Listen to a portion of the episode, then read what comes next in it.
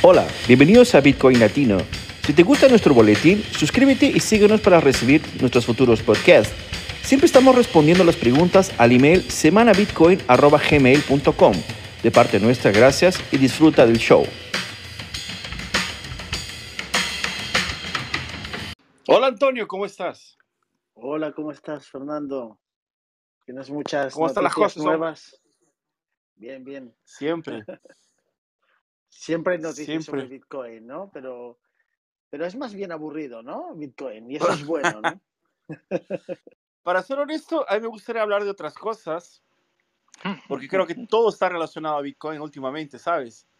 Eh, yo creo que es posible hacer todo, todo, pero ahí vamos a, a pisar muchos callos, va a haber gente que le va a gustar, que gente que no le va a gustar, y es que nos mantenemos en, el- en el- la teoría de Bitcoin, porque al fin de cuentas eh, es lo que de pronto que la gente quiere escuchar dentro de esta sala, ¿no?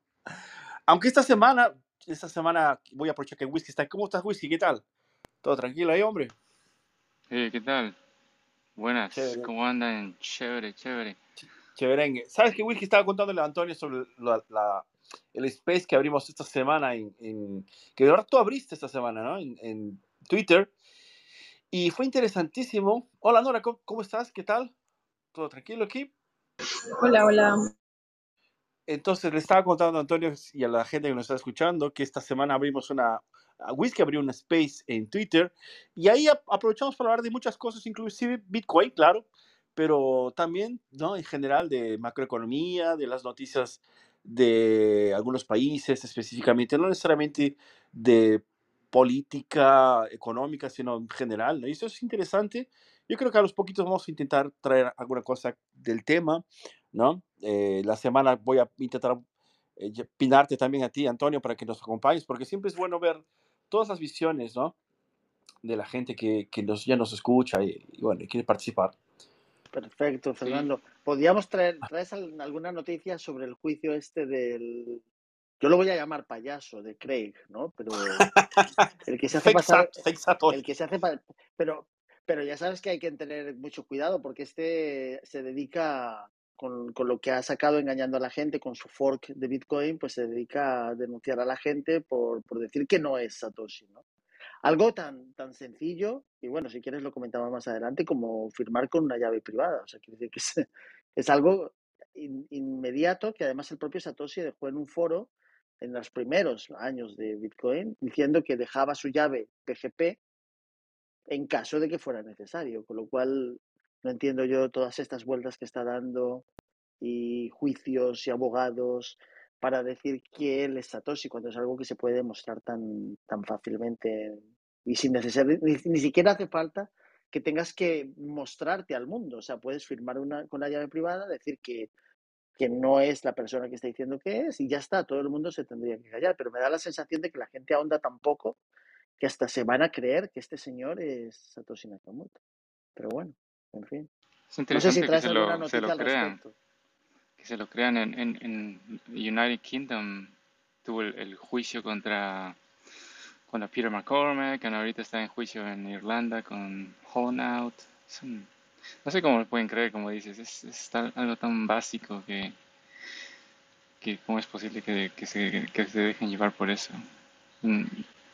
Sí, Es un whisky, es un, es un drama tremendo que todavía a estas alturas la gente, que además, eh, fíjate, Satoshi decidió que no quería que se conociera su identidad porque lo que estaba creando era, era bestial. O sea, quiero decir, él, él entendía eso porque además yo tengo mi teoría de que llevaba, esto lleva desde los años 90, desde todos los intentos de los cypherpunk de crear una, una divisa electrónica, ¿no? Quiere decir, ya desde el propio David Chaum, desde los 80, y hay montones de papeles académicos donde se habla de eh, eCash, eh, untraceable eCash, propiedades.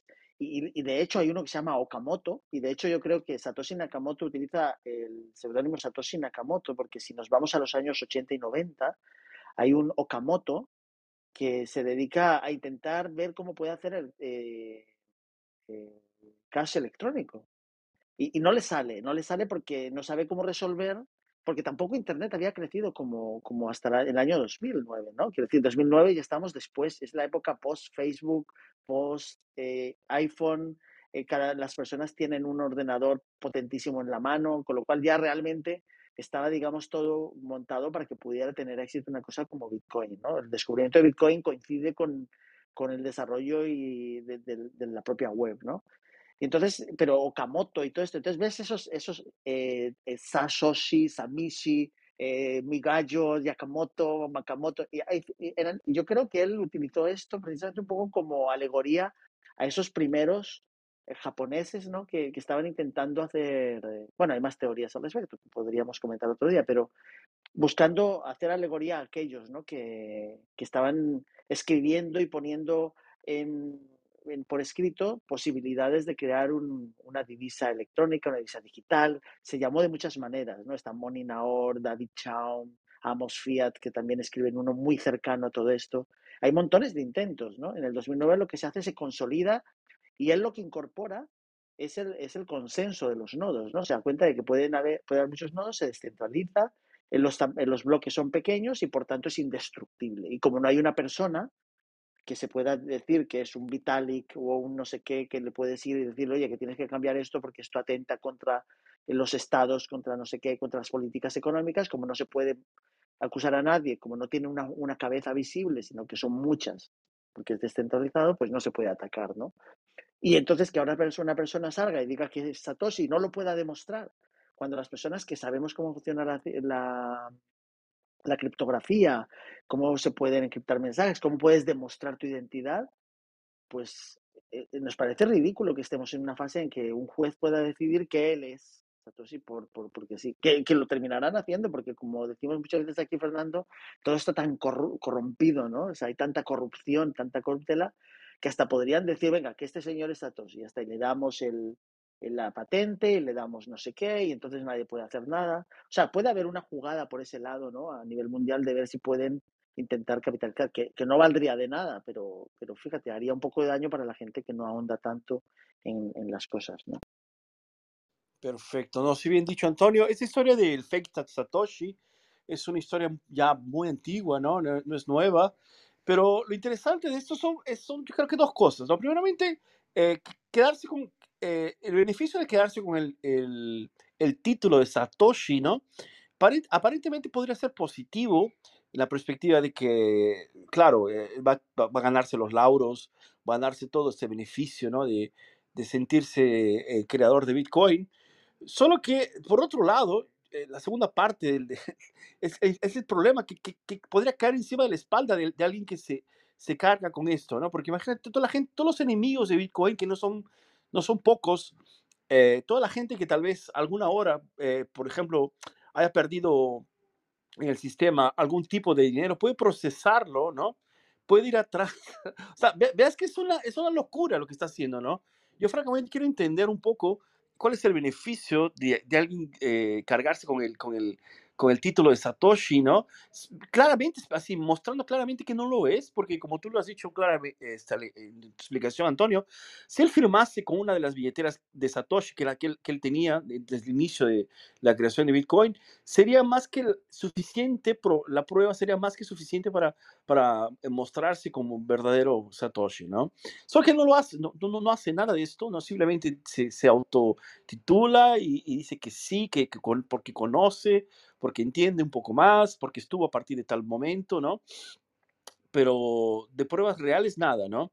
Y yo no sé si, ese, si, le está entendiendo cuál es el, el, plan, o tal vez, como tú has dicho, hay, un, hay todo un, hay un plan encima de esto, ¿no? De, de, mira, sabes que tú te pones como Satoshi y ahí este, descubrimos que tú tienes problemas, no sé, de pedofilia, alguna cosa así, y así destruimos Bitcoin, la reputación. No sé, yo francamente, yo estoy totalmente desconfiado ¿no? Eh, a dónde, hasta qué punto se puede, se puede llevar este, esta discusión, ¿no? Y, francamente, así, yo, mm, yo no, no, acompaño la noticia porque no, no, no, sé, que, sé que nada bueno va a salir, salir de ahí, entonces prefiero esperar que, que se pierda así, eh, sin, en desinterés, ¿no?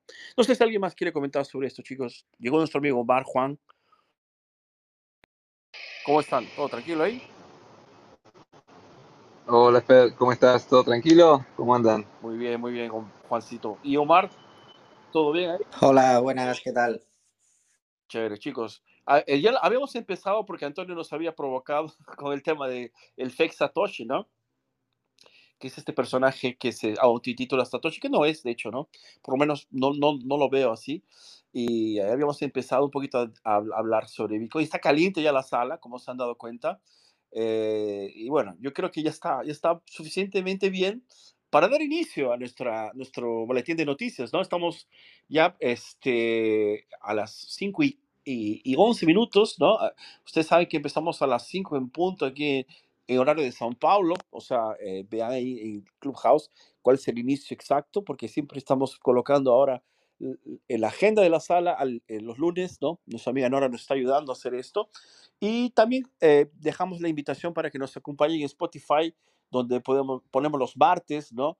Eh, la repetición de esta misma noticia, de esta misma, este mismo boletín, ¿no? Eh, la grabación de este boletín lo pasamos los martes en Spotify para quien quiera escuchar en vía podcast, ¿no?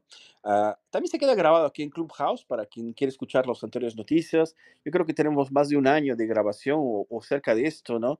De las salas que están ahí guardadas. Y eso es interesante para que tal vez quien quiera eh, escuchar un poco más sobre maximalismo en Bitcoin nos pueda eh, dar un poquito de atención allá en, Clubhouse.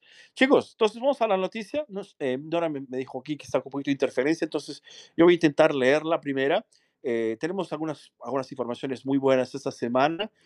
Y bueno, vamos a empezar con la primera, ¿no? Si me permiten, aquí yo tengo esta noticia que está en, en criptonoticias.com, ¿no? Es una noticia eh, 16 de septiembre, miren, es cerca, ¿no? Dice así, el título, Biden da a conocer su propuesta de regulación para Bitcoin y las criptomonedas, ¿no? En general, ¿no? Pero bueno, es decir, el presidente de los Estados Unidos, Joe Biden, presentó la propuesta del primer marco integral para el desarrollo responsable de activos digitales, basado en las recomendaciones de las agencias gubernamentales según el sitio web de la Casa Blanca, el gobierno de los Estados Unidos reconoce que Bitcoin y las criptomonedas ¿no? Eh, presentan oportunidades potenciales para reforzar el liderazgo de este país en el sistema financiero global, pero por otra parte considera que, presentan riesgos reales, señala la publicación del 16 de septiembre. En este sentido, el primer punto de, la propuesta está enfocado en la, eh, la protección del consumidor y del inversionista Ahí se hace un llamado a la Comisión de Bolsa de Valores, SEC, de la Comisión del Comercio de Futuros de Productos Básicos, la CFTC, a tomar acciones de cumplimiento más agresivas contra prácticas ilegales en el espacio de activos digitales.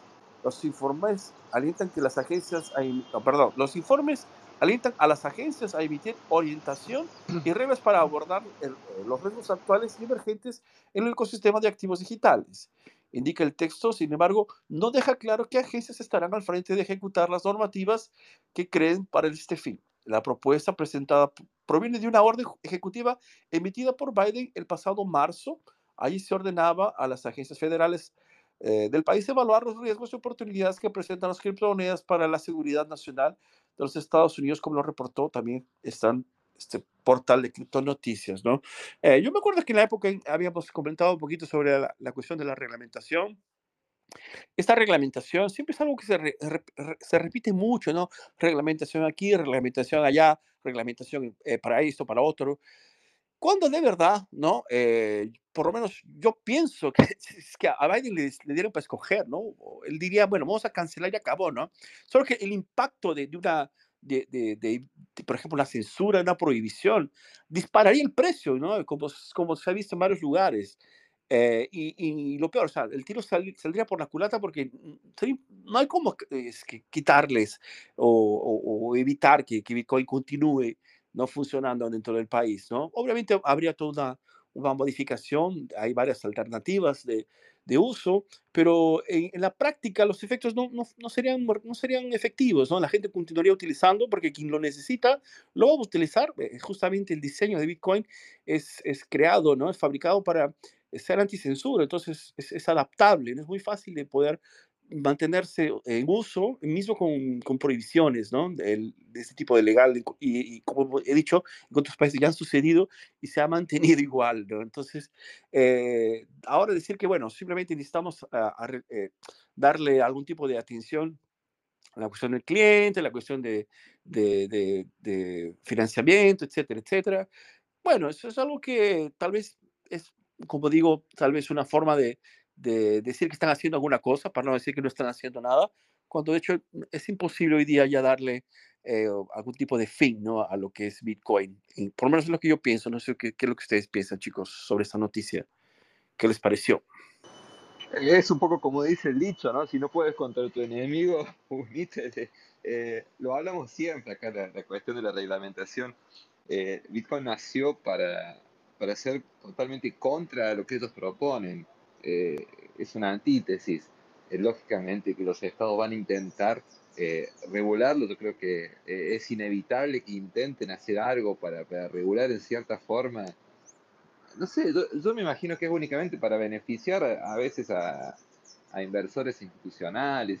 Lo, lo, que me da rabia es que, siempre te ponen la excusa de que es para proteger a, al inversor, para proteger a los ciudadanos, proteger de que, hay que eh, Bitcoin nació para proteger al ciudadano justamente de ellos mismos, ¿no? de, de estos políticos.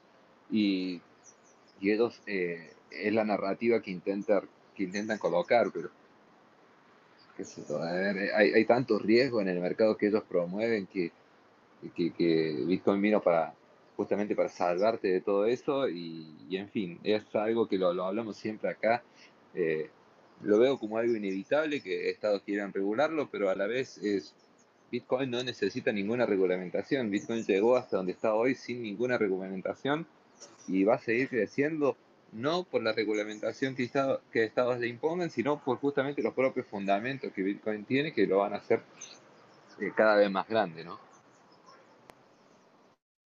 Sí, sin duda, ¿no? El hecho de, de, de... Dale, Antonio, vale. No, no, que como dice Juan, yo creo que a la gente se le ha olvidado por qué nace Bitcoin, digamos, cómo se descubre, por qué se descubre, digamos, ¿no? Y qué es lo que resuelve. Y, es verdad que, y además no es incompatible con la regulación, o sea, quiero decir que uh, todos los deseos desde el comienzo de las comunicaciones electrónicas era cómo hacerlas sin que haya una persona que esté escuchando. O sea, quiero decir que todo el mundo quiere privacidad, lo que pasa es que la gente no lo entiende y a la gente le hacen creer que privacidad es que vas a hacer algo malo, no. Privacidad es que, por ejemplo, si tú estás en esta sala de Clubhouse, la cámara no se activa porque tú solamente quieres participar con tu voz.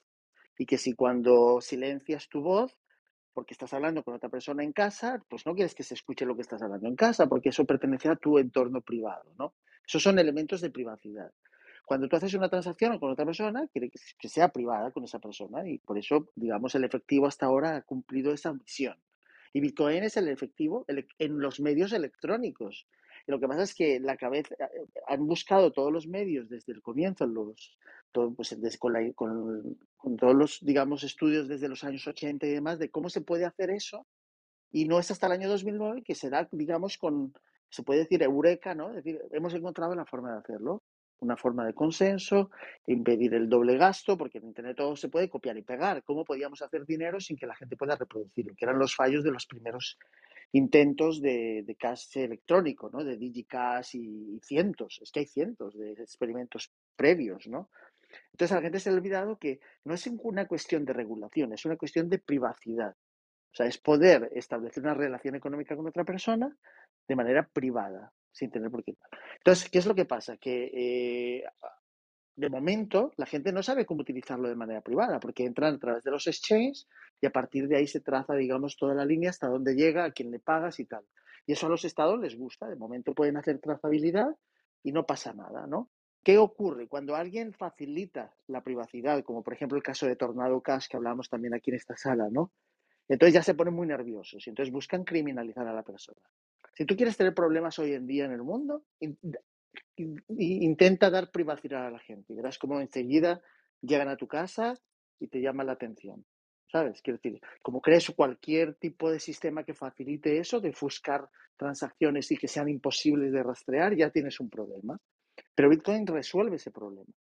Bien utilizado, tú no tienes por qué declarar a quién le pagas. Si yo le pago a Juan y nosotros nos comunicamos privadamente incluso encriptado esas direcciones que van a estar relacionadas. Nadie sabe que Juan y yo hemos hecho una transacción. Tienen por qué saberlo ni para qué. Y viene a traer otra cosa que es, que es imposible de confiscar y es imposible de censurar. O sea, que una transacción, nadie la puede censurar, ¿no? Y eso es soberanía individual. Y eso yo creo que es un poco lo que se persigue desde los años 80. El poder tener en un entorno electrónico digital una soberanía absoluta y encima ahora incluso quitando, digamos, la relevancia a las monedas tradicionales, que lo que vemos que lo que hacen es pues inflarse, imprimirse cuando se quieren y financiar muchas cosas, a veces hasta delictivas, ¿no? O guerras y demás. O sea que yo creo que la gente se ha olvidado por qué aparece Bitcoin, ¿no? Y eso es lo más triste de todo, yo creo. Una última aclaración eh, sobre, sobre esta regulación entre cripto y Bitcoin. Ah, lo más probable aquí en Estados Unidos es que la SEC eh, vaya a regular todo el mercado cripto, ah, que son básicamente van a ser securities o compañías que, van a ser reguladas por la misma agencia que regula compañías como Google o Apple. Esa misma agencia va a ser la que va a regular el mercado cripto y probablemente, bueno, ya, ya han declarado que Bitcoin es, no es parte de este grupo que va a ser regulado por, por la otra agencia, que es la CFTC, que es la eh, misma agencia que regula commodities o materias primas como el oro, eh, madera y todo, eh, petróleo. Esta, esta es la agencia, la CFTC, la que va a regular Bitcoin. Así que va a ser un, interesante como, como venga la regulación de, del mercado cripto. ¿no? Ah, como sabemos, si quisieran regular a Bitcoin eh, y ir a buscar a su CEO, ah, buena, buena suerte, ¿no? Van a buscar a Fix Satoshi para que firme el papel. Eh, una cosa importante, chicos, que yo quiero dejar claro, porque hay mucha gente que a veces se asusta, ¿no? Es decir, aquí, mira, ¿sabes qué? Aquí hay una sala con unos locos que reclaman tanto de reglamentación, parecen terroristas, ¿no? Pero de hecho, no, no se trata de esto, ¿no? de haber mucha gente que se debe estar con eso, porque al fin de cuentas, yo creo que es importante hacer la división clara y, eso tiene mucho que ver con lo que siempre discutimos con Antonio, la cuestión etimológica, ¿no? Se usa un término, ¿no? El caso de reglamentación, ¿no? Y, parece que se busca la injusticia o se está buscando la, la, la locura, ¿no? Eh, la, la, falta de respeto con contrato, etcétera, ¿no? Y no se trata de esto, ¿no? Todo lo contrario. Eh, cuando tú tienes un contrato con un otro, otro individuo, con otro, otra persona, ¿no? E, ese contrato es un contrato legal y no es de eso que estamos hablando. Estamos hablando de una legislación que viene de, del gobierno que no entiende qué es Bitcoin y que no conoce las reglas de Bitcoin y que simplemente lo, lo, quiere alterar, lo quiere manipular, como lo hace con la economía que, que, él, que, que domina, que es eh, la, la, fiduciaria, las impresas, las imprensas de, de, papel, ¿no? las imprentas que él, que él administra. ¿no? Entonces, eh, eh, esa, esa diferencia es importante porque cuando se trata de la reglamentación, en el caso de, del gobierno, ¿no? es siempre a, favor del gobierno, ¿no? Y eh, eh, desfavor del, del, usuario, ¿no? Y se puede ver eso fácilmente, ¿no? En cualquier país, en el país donde vivas, tú vas a sentir esto en la piel, ¿no? Ahora, cuando se trata de, por ejemplo, de una relación de contrato entre personas, eh, de, de, por ejemplo, negociar Bitcoin, ¿no? De poder este, guardar Bitcoin, etcétera, ¿no?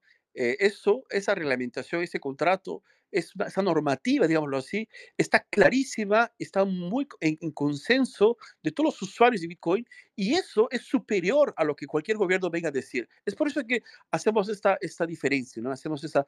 esa, esa, mira, es que se está hablando de, de, una moneda que puede perjudicarme porque el gobierno me protege, ¿no? Y aquí tienes varias falacias, ¿no? Si el gobierno no te protege, ¿no? Y, si, y haces bien las cosas con Bitcoin, no vas a tener ningún problema. Todo lo contrario, vas a poder este, participar ¿no? de un consenso en el cual ¿no? las reglas están preestablecidas y son inmutables. Y tal vez sea lo único inmutable que de hecho existe en el universo. Sí. Eh, los 21 millones de Bitcoin en consenso serán siempre 21 millones de Bitcoin ¿no?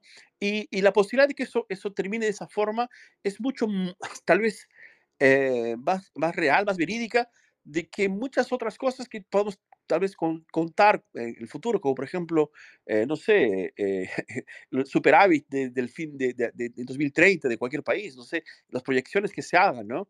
Entonces, eh, eso, es, eso es muy importante destacar esas dos diferencias, ¿no? La, se trata de reglamentación estatal, que, que quiere reglamentar la economía eh, eh, que es Bitcoin, ¿no? que es muy, es, es, muy diferente de lo que ellos conocen como economía, que es la economía fiat, ¿no? Y es por eso que a veces reclamamos con ese énfasis y con esa, esa postura, ¿no?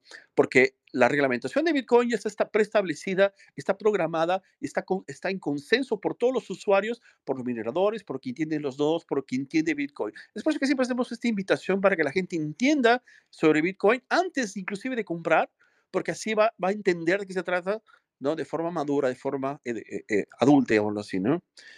Chicos, soy nuestra amiga Olimpia. ¿Cómo estás, Olimpia? ¿Quieres comentarnos alguna cosa? ¿Qué tal? Bienvenida. Hola, muy buenas tardes. Saludo para todos, tardes, noche, como sea. No sé, de cierta manera siento que, esa noticia que ustedes están presentando me llega de, de alegría.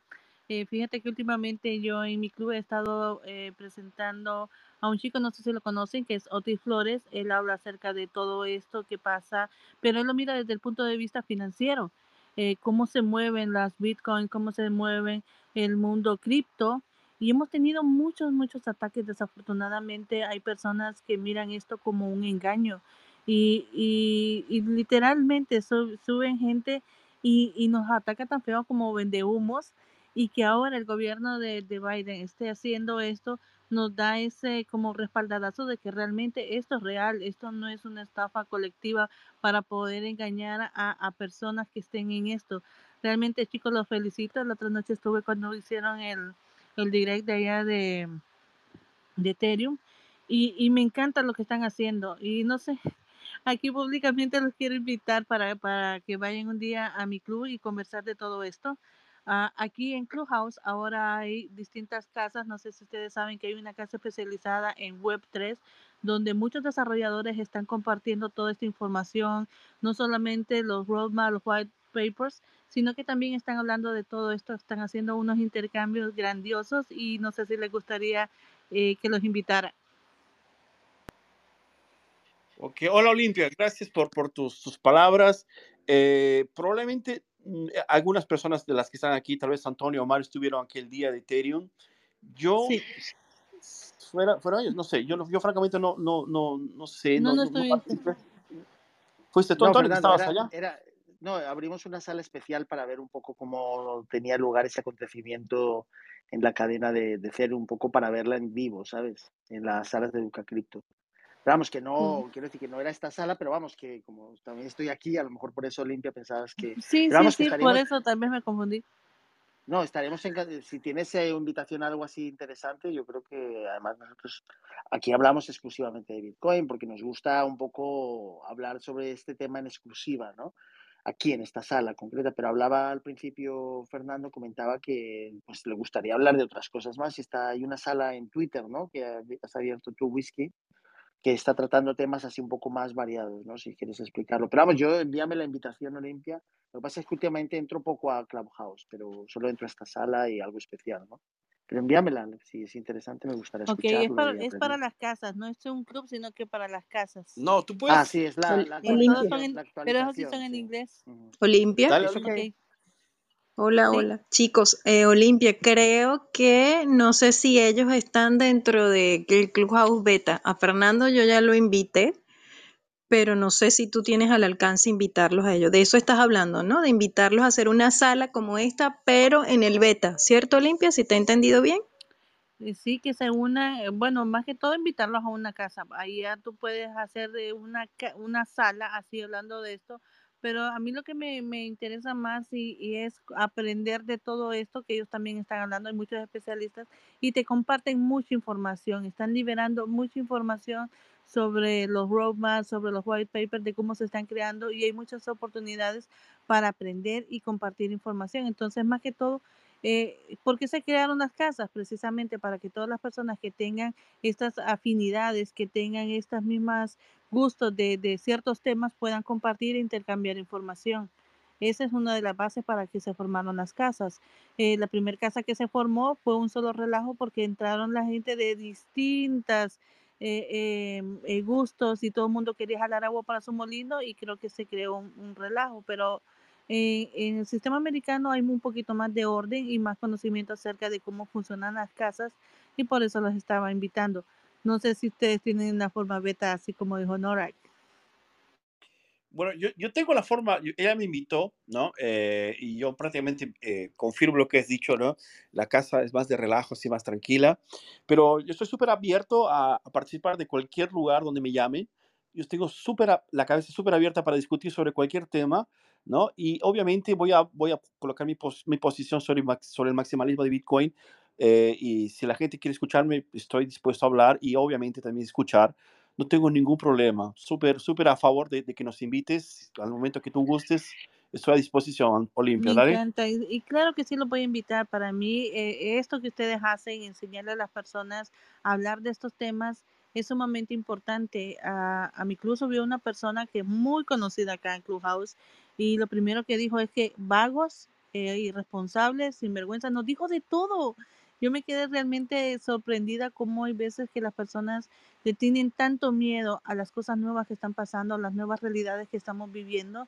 Eh, yo invité a Jeremy, ¿se acuerdan de Jeremy? Él, él es salvadoreño y él está viviendo esta realidad ahí en El Salvador.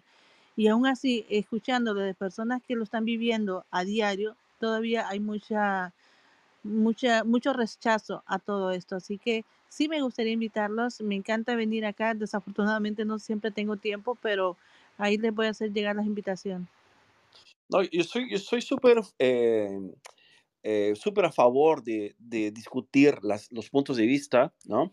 Eh, a mí me gusta escuchar sobre todo a la gente que no le gusta Bitcoin, a la gente que odia Bitcoin, ¿no? Porque así yo puedo tener una perspectiva que no sea la mía, ¿no? Eh, yo soy así, abierto a esto, y donde haya este tipo de, de personas que, que, sean contra Bitcoin, siempre voy a estar cerca para poder entender de qué se trata, ¿no? Eh, yo entiendo Bitcoin y, y, y, creo que entiendo bien Bitcoin, y si consigo que hacer que la gente que, que me escuche entiende y entienda Bitcoin, eh, yo creo que esto puede cambiar, ¿no? Entonces, mm, si, si tienes la oportunidad de, de un día invitar a estas personas o traerlas para aquí o llamarme allá, yo voy a estar súper feliz de estar en ese momento eh, con, eh, conversando con ellas, ¿no? Y escuchando sus puntos de vista. Me encanta, realmente. Soy, soy la persona perfecta para, para este tipo de salas, ¿no? Y aquí, quien ya me conoce aquí en Clubhouse sabe de de qué se trata. Okay. de, de, hecho, Entonces, Fernando, Fer, Fernando yo quería comentar que tú has abierto aquí unas salas donde habrás visto Olimpia y también los que estáis aquí, pues que somos muy respetuosos con todo el mundo. Es verdad que está centrada en noticias de Bitcoin porque nos gusta tratarlas aquí, cada uno expone su, idea, pero no, afortunadamente hemos tenido la suerte de que no ha subido gente a intentar reventar la sala. Quiere decir que aquí no estamos ni dando consejos de inversión, ni intentando vender a nadie nada. Estamos analizando noticias de Bitcoin y de vez en cuando, ¿no? A mí me gusta de soslayo a lo mejor meter algunas ideas que la gente tiene equivocadas sobre Bitcoin y tal, ¿no? Porque Fernando me lo permite desde el principio, ¿no? Pero vamos, yo creo que, que, se mantiene un muy buen tono y nos respetamos todos y el que quiere venir, que venga, ¿no? Yo nunca he entendido a la gente que entra a las salas de Bitcoin a decir de este tipo de cosas. Quiero decir que si fuera mi sala le echaría inmediatamente porque no tiene ningún sentido.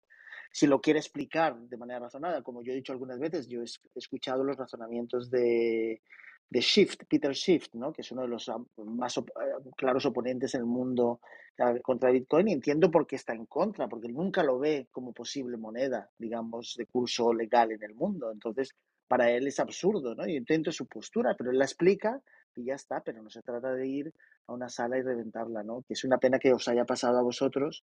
Yo si hubiera estado ahí probablemente o me habría ido o le habría dicho, está muy bien, explica tu punto de vista y da el paso a otra persona. Aquí no se está vendiendo nada, no se está invitando a nadie a nada, no se trata de una sala de venta de ninguna cosa, exponemos algo que nos gusta, que algunos entendemos más, otros entienden menos y compartimos conocimiento. Es como se decía, estamos eh, enseñando a la gente a pensar por su propia cuenta, ¿no? Es lo único que hacemos, que busquen información y utilicen su cabeza para ver qué les dice y si no les convence porque les parece que es algo que no está mal, que, es, que está mal, pues siguen teniendo el mundo fiat que sigue funcionando todos los días 24 horas, ¿no? Decir, no les estamos quitando nada, ellos siguen teniendo su mundo tradicional con sus bancos donde pueden tener sus cosas como les gusta y eso durará todavía unos años, pero, pero bueno, o sea que yo agradezco todo, a Fernando que abra estas salas, ¿no?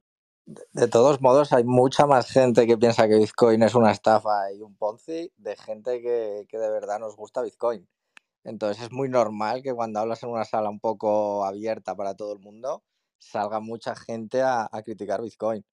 O sea, yo estoy bastante acostumbrado a, a esas cosas porque yo, mm, mi público viene a ser gente que no tenga ni idea de Bitcoin y me encuentro cada burrada que no veas, pero que es normal, ¿eh? Yo también me alegro de que exista esa gente.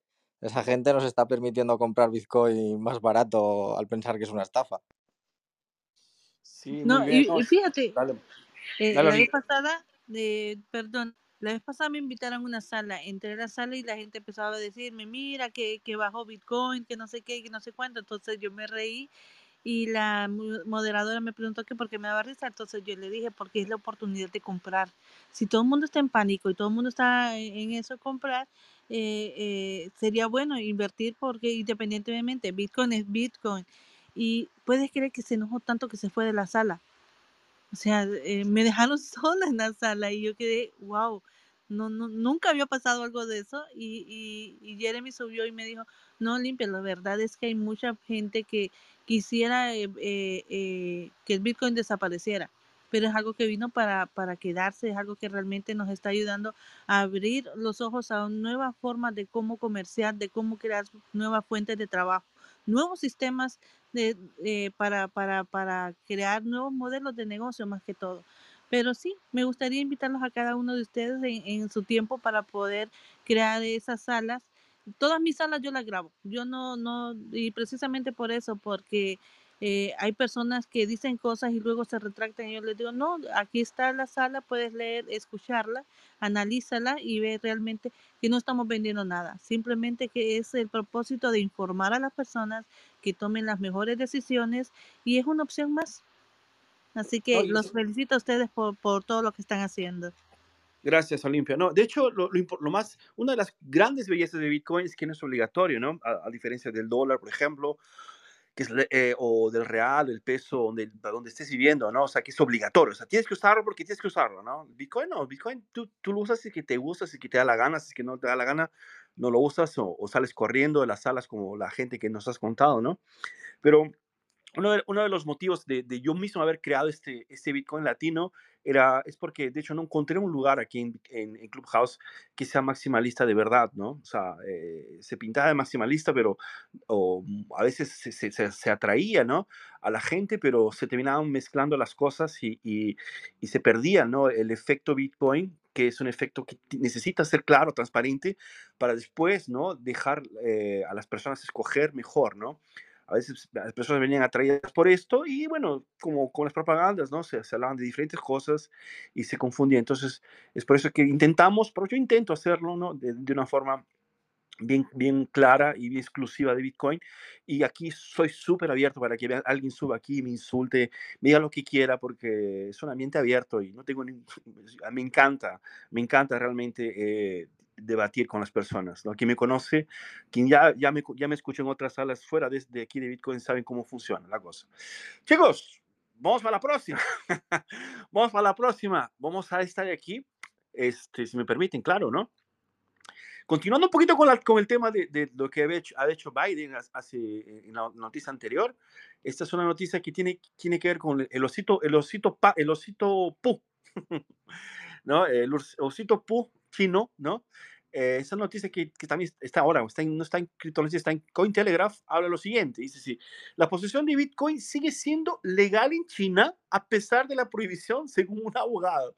O sea, ellos prohibieron el Bitcoin, censura, persigue, y en China no es, no es juego, o sea, o sea, en China te, te- le, pisas, le pisas el pie a un chino que tiene poder, entonces, chao, desapareces, ¿no?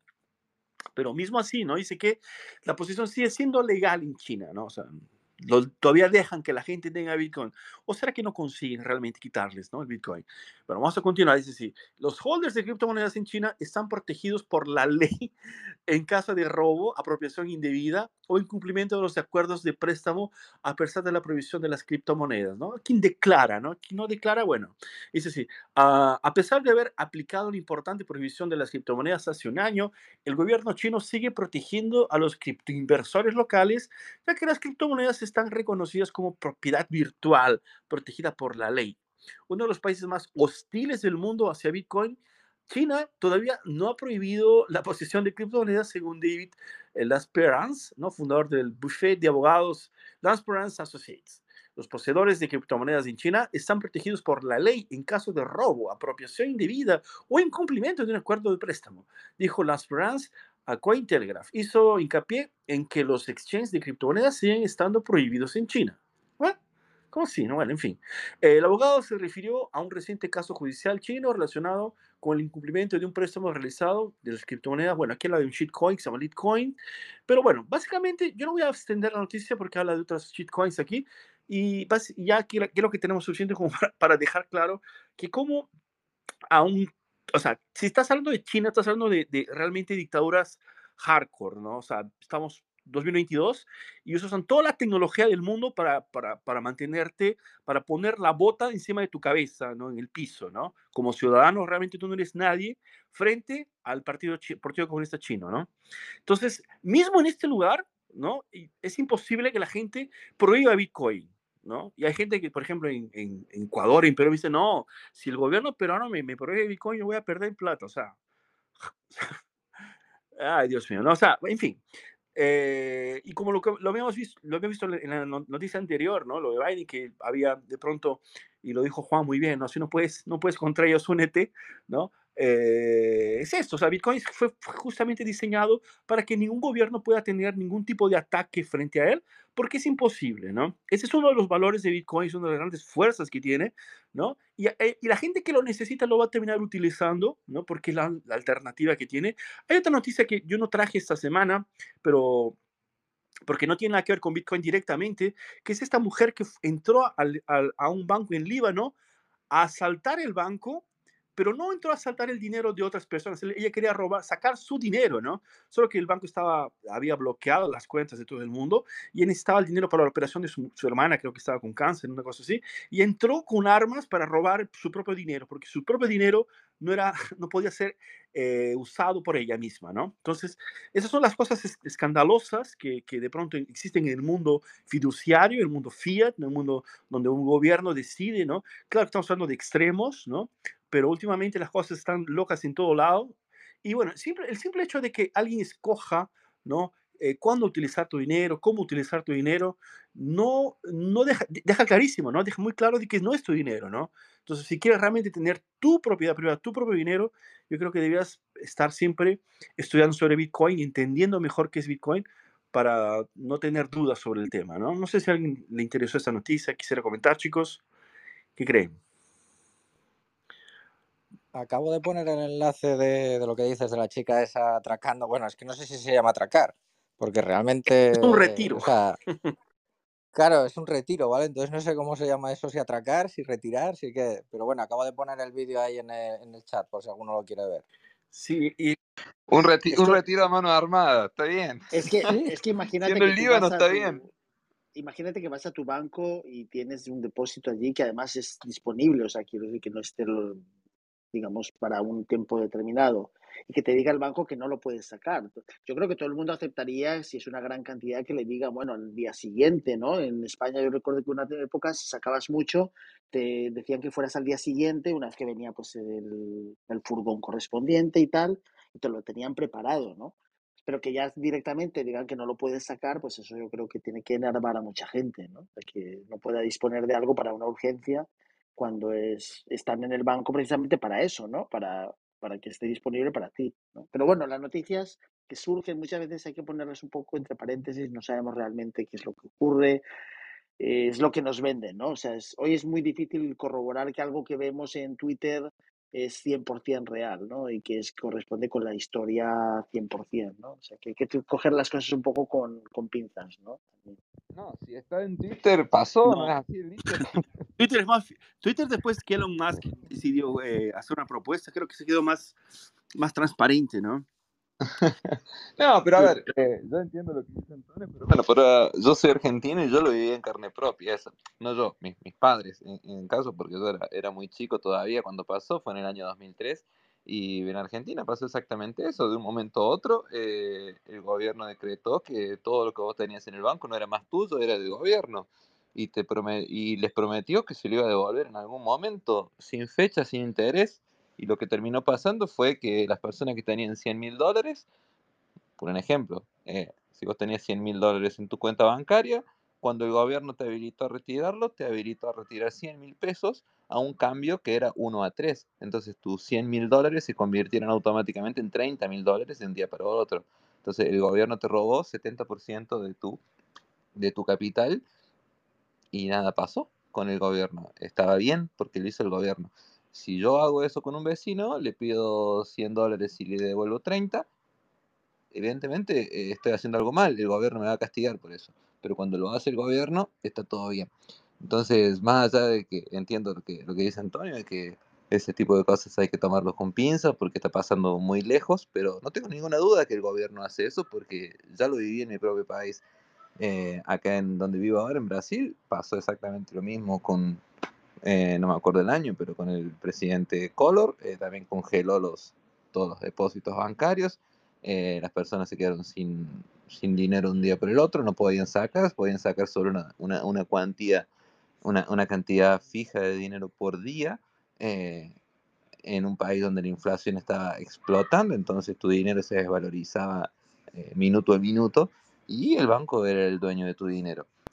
Entonces, eh, es importante trazar e, ese, esa línea eh, para, para, las personas entender que tu dinero es tuyo cuando está en tus manos. Eh, si vos lo tenés en el banco, el dinero no es más tuyo, es del banco. Que él te diga que provisoriamente te lo va a dar, sí, es posible o no, no sabemos, depende de la situación depende un montón de factores externos, pero tu dinero solo es tuyo cuando está en tus manos, en tu bolsillo, en tu caja, e, en algo que vos tengas acceso y nadie más tenga acceso. Eso es muy importante entender. El concepto de propiedad privada es muy importante. Y hoy en día eh, la única propiedad que existe, la única propiedad realmente privada que existe es el Bitcoin. Porque es lo único que vos, solamente vos lo puedes controlar, lo puedes custodiar, lo puedes cuidar. Y nadie te lo puede sacar eh, sin tu consentimiento. Eh, entonces, e, es muy importante trazar esa, esa línea, entender lo que es propiedad privada y entender que tu dinero solo es tuyo cuando está realmente bajo tu control. Y el banco no es amigo tuyo, todo lo contrario, mucho menos el gobierno. No, y, de, hecho, Juan, perdón, un comentario muy sencillo. Cuando has dicho lo de Argentina, yo no sé si el problema es que hay gente que sí pudo sacarlo antes. Yo no sé si llegó a descubrir aquello de las valijas que salieron las noches anteriores por la noche con grandes cantidades de, dinero, los amigos, ¿no? dólares y demás. Los amigos de... Sí, o sea, hay gente a la que se le avisó y sí que pudo sacarlo. Luego ya la mayoría de la población, el famoso corralito, fue para la mayoría, pero hubo unas series de fortunas que sí pudieron sacarlo a la noche. Yo no sé si se llegó a averiguar quiénes, se hizo algo al respecto como país, no, nunca lo llegué a seguir. No, lógicamente que sí que hubo avisados. Eh, a ver, eh, todos los mismos empleados, hasta empleados del banco, ¿no? Era lógica, los grandes depositantes, los amigos del rey, ¿no? Como se dice, los que tenían información privilegiada, eh, sí, sí, los pudieron sacar, pero yo también escuché casos de, personas que solamente tenían un amigo adentro del banco, sin ser un gran ejecutivo del banco, los propios cajeros del banco ya sabían, y amigos, eh, tuve un caso muy cercano de que un amigo que era cajero de un banco le avisó, loco, saca todo el banco ahora porque se viene un quilombo grande. Es como que se, se sabía que algo, algo estaba pasando, no se sabía exactamente qué, pero es como que ese, ese radio corredor y, los que se avivaron y les pudieron avisar a sus conocidos, se pudieron salvar. Fueron al banco ese día, sacaron todo lo que tenían, o lo, en ese momento no había muchas transferencias electrónicas, no era muy común. Eh, entonces, eh, algunas personas sí se salvaron, sobre todo los políticos y, grandes conocidos que, que, que, tuvieron tiempo de sacarlo, ¿no? Pero la, e, el ciudadano común, ciudadano de a pie, no, no, nadie tuvo esa oportunidad. Acá en Honduras pasó hace como 10 años, eh, todas las acciones que teníamos, eh, que yo heredé, mi abuelo y todo, todo lo perdimos. De un día para el otro, Banca y Seguros declaró de que el banco no tenía suficiente para cubrir todos los, los compromisos que tenía y, sin, y, vendió el banco, o sea, nos dejó en el aire. Todavía estamos peleando en la Corte Suprema de Justicia. Hubo varias personas que, que murieron por enfermedades a razón de, de esa situación, sufrieron infartos, eh, gente que tenía compromisos con préstamos, con todo eso, quedó de un día para el otro en la calle Y, y es triste. Y tienes toda la razón cuando dices, el único dinero que, que realmente podemos contar ahora es con el Bitcoin. Yo quedé que, que, que no había qué hacer. Tenía muchos compromisos, tenía varios respaldos que hacer y de un día al otro darme cuenta de que nada de lo que nosotros hacíamos, nada pegaba en la Corte Suprema de Justicia, eran ignorados todos nuestros casos. Todavía hay gente que está tratando de recuperar parte del dinero que perdió durante toda esa época y, y, todavía hay gente que no entiende qué es lo que está pasando.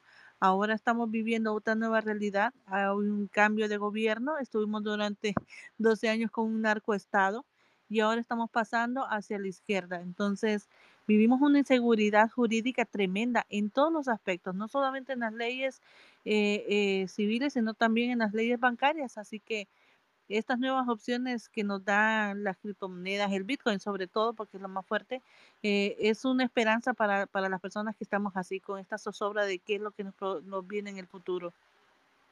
Exactamente, ¿no? Muy bien dicho, este, Olimpia, ¿no? Los, los peores escándalos, ¿no? Los peores, los peores crímenes contra la humanidad fueron hechos por el Estado, ¿no? Eh, y eso no es, no es una cuestión así eh, de punto de vista partido político, ¿no?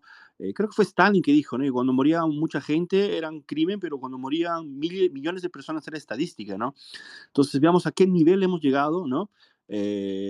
una vida es una vida, ¿no? O un, si una, se, se, se, una familia sufre es suficiente como para que se pueda eh, considerar un crimen, ¿no? Lo que, lo que hace un banco, lo que hace un político.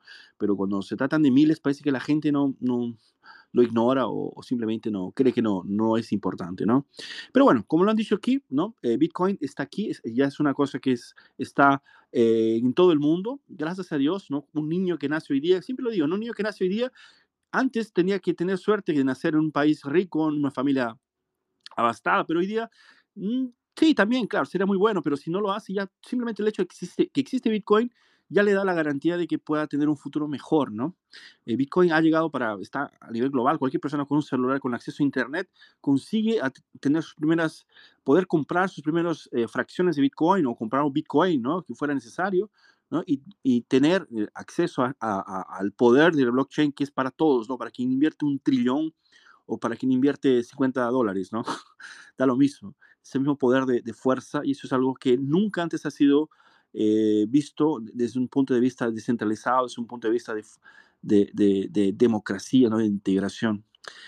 Genial, chicos. Vamos a la próxima. Está muy buena esta sala hoy día. Estoy, estoy muy feliz. Eh, vamos, Nora, ¿será que tenemos que leer esta otra noticia que tiene que ver con... Sí, sí, claro está.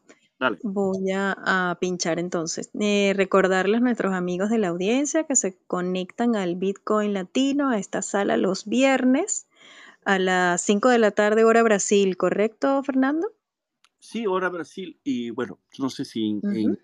y a las 10. A las 10 de la noche, hora España. Así que bueno, con gusto los esperamos todos los viernes por acá. Y esta noticia dice lo siguiente, localidad noruega quiere que los mineros de Bitcoin se vayan por ser muy ruidosos. Expertos responden. Un municipio de Noriega está utilizando todos los medios necesarios para evitar que los mineros de Bitcoin, drenadores de energía, establezcan más operaciones, citando las quejas por el ruido y la preocupación por la energía. Nuevo, hay un nuevo FUD energético de Bitcoin, el cual en la ciudad, que es el ruido. En Sortland, un municipio noruego, los lugareños están haciendo la guerra a los mineros de Bitcoin para frustrar el desarrollo de la minería de Bitcoin. Su última protesta contra la minería de prueba de trabajo, eh, POW, es que es muy ruidosa. No basta con que los mineros de Bitcoin en, Scott, en, en Scotland utilicen fuentes de energía 100% renovables, creen puestos de trabajo e incluso utilicen el, el calor residual del proceso de POW eh, para secar madera y algas para las empresas locales y deben hacerlo en silencio. Em, a ver, el señor Peterson, director general de la empresa local, oh Dios mío, esto está en, en, en CryptoWall, explicó que podría tratarse de otro caso de giro mediático dirigido a Bitcoin. Explicó la situación a Cointelegraph. Eh, suelen ser las voces negativas las que reciben más atención mediática y esto no refleja todas las opiniones locales. Por lo tanto, Petersen detalló que los propietarios de las redes están de hecho encantados de acoger a mineros de Bitcoin, pues ayudan a equilibrar las redes, como se ha demostrado recientemente en Texas. Y que hay crítico social, por ser franco, sobre esto, sobre esto en el clima actual. Las falsas, las falsas narrativas que crean los medios de comunicación no son nuevas, dijo Petersen. Eh, a ver, el analista de Arcan Research, eh, Haran Melerut, y colaborador habitual de Cointelegraph, explicó que el norte de Noruega tiene un enorme excedente de, energía, de electricidad debido a la escasa demanda local y a la limitada capacidad de transmisión. En el norte de Noruega, donde se encuentra Sotland, los costes de energía son muy bajos y de hecho la energía hidroeléctrica disponible es abundante. Eh, no sé si... Ajá, muy bien. Perfecto, Nora, muchas gracias. ¿no? Eh, es una noticia interesante ¿no? sobre la, la mineración de Bitcoin para los que, los que todavía no, no, están empezando a entender cómo funciona esta parte, ¿no? La mineración de Bitcoin no, no, tiene nada que ver con la mineración como lo conocíamos antes, ¿no? Es una, es una alegoría, ¿no? Es una, usamos esta palabra solamente por el sentido de, de que se, se, consiguen bitcoins a través de este proceso, pero no es un proceso nada físico, no se está abriendo la tierra para, para extraer bitcoin ni nada por el estilo, ¿no? Se hace a través de la, computación ¿no? Y estos equipamientos de, computación producen obviamente un sonido, ¿no? Debe haber un sonido que, se genera a través del proceso, como cualquier persona que conoce una computadora sabe muy bien cuál es ese sonido, ¿no? Pero imagínense esto en escala, ¿no? Un poco más grande. Y bueno, en fin, eh, sería correcto eh, que tal vez si la gente no le guste no le gusta esta, este sonido, que esta gente se vaya para otro lado. Y lo interesante de Bitcoin es esto, o sea, si no te, si no, si no te, no, no, te quieren donde estás, te puedes ir para cualquier lugar. Obviamente que hay, eh, hay, hay necesidades como financieras en el sentido de que tienes que buscar un lugar que tenga energía barata, que tenga ¿no? condiciones para que tú hagas la mineración. Pero al fin de cuentas, hay una relación directa entre el precio de la energía que utilizas ¿no? y, y, el lugar donde estás. ¿no? Sea, eh, si estás en un lugar que tiene energía muy barata o gratuita, hay abundante, obviamente todo lo, lo, que tú consideres minerar, ¿no? Será, eh, será para ti, no necesitarás pagar por la energía, ¿no? Entonces, eso es importantísimo para quien decide ser la parte de la mineración de Bitcoin, ¿no? Y, y es una cosa interesante ver cómo la gente es muy parecido como lo que contó nuestro amigo Limpia, ¿no? O sea, no entiende Bitcoin, no sabe qué no sabe para qué vino Bitcoin, y bueno, está haciendo mucho ruido, mejor vete, ¿no? O sea, puede ser el, tal vez mañana algún político nor noruegués decida dar un golpe de Estado, ¿no? Eh, y, o, o, Rusia decide atacar, no sé, Noruega, como lo hizo con Ucrania, y, y, la moneda norueguesa no, no existe más, ¿no? O alguna cosa así, un impacto pueda suceder, y tal vez el único refugio sea Bitcoin, ¿no? Y no que Bitcoin vaya a salir con los mineros y, nadie más tenga acceso a Bitcoin, pero vemos que hay, hay una falta de atención, una falta de, de conocimiento, ¿no? De, de, de que Bitcoin eh, está ahí y cuál es la solución que tiene. Eh, obviamente a mí no me gustaría tener una, un, bar, un, ruido gigante aquí cerca de mi casa, si es que hay la posibilidad de minimizar estos, es interesante, sería interesante, ¿no? Pero bueno, es una noticia que tal vez nos traiga eh, varias perspectivas, sobre todo para quien no conoce la cuestión de la, de, de la, minería, ¿no? Es bueno saber de que es un, es un proceso que yo imaginaba que era más silencioso, para ser honesto, ¿no? No sé si ustedes tienen algún comentario sobre esta noticia, chicos. Yo tuve 12 gráficas, para que te hagas idea, 12 gráficas de Ethereum minando en, en lo que es la, la, ducha de mi casa durante un año. El ruido es muy alto, ¿vale? O sea, los ventiladores están a tope y, y meten mucho ruido. ¿Qué pasa? Que, joder, si están en una, algo profesional de Bitcoin, en una nave o lo que sea, lo único que tienen que hacer es insonorizarlo y ya está. O sea, es gastar un poco más, insonorizas la nave y, y ya no tienes problema de, del sonido con los vecinos. Creo que eso es más fácil que, que, moverse. Pero el ruido es muy alto, ¿vale? O sea, las gráficas que yo tenía era muy alto y luego, de hecho, llegué a tener 72 gráficas y el ruido que hacían 72 gráficas en un local era el infierno. O sea, literalmente el infierno, ¿vale? Entonces sí que mete mucho ruido, pero lo dicho, se puede insonorizar y ya está. Mm, de hecho, las, de hecho, las nuevas máquinas, perdón, las perdón, hay unas que son con hidráulicas, digamos, que tienen un circuito hidráulico que disminuye mucho el ruido, pero sí es verdad que hay que tener cuidado porque son muy molestos, especialmente si tienes un, una granja de, de ASICs, pues eso tiene que ser bestial, ¿no? porque se oye, se escucha mucho, es como un zzzz. Pero fíjate, yo aquí diría que los noruegos que se quejan de esto, ¿no?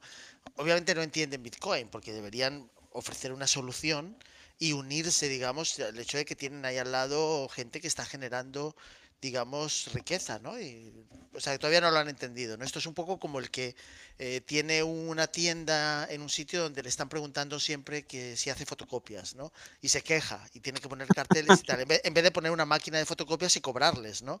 Quiero decir, en vez de quejarse, lo que tendrían que hacer es entender cómo funciona, ofrecer alternativas y se darían cuenta de que lo que se está haciendo ahí es un paso hacia adelante, ¿no? En el futuro. Pero como no lo entienden, pues están en contra, ¿no? O sea, fíjate, serán gente que a lo mejor están en contra de 9 a 5, eh, que no tienen ninguna perspectiva en el futuro, que la inflación les está comiendo, que todo es alto, y están teniendo gente con visión que están, digamos, participando en lo de los, en la confirmación de bloques y no lo ven, ¿no? Pero hay que respetar a la gente, o sea, eso sí es verdad. Si estás haciendo ruido, yo invertiría en que fuera más silencioso, ¿no? Que existen formas de hacerlo, igual que la gente que vive al lado de las carreteras y eh, pues se construyen por iniciativa estatal o municipal o lo que sea, se construyen pues unas mamparas para evitar el ruido, ¿no? Porque es molesto y las personas no pueden dormir, ¿no? Pues aquí habría que hacer algo parecido, pero no decirles que se vayan, ¿no? Yo, yo fíjate qué maravilla poder vivir al lado de una granja de minería de Bitcoin, ¿no? sería fantástico. Sí, me encantaría. Yo estaría trabajando de Office Boy ahí. Dale, Juan. Totalmente.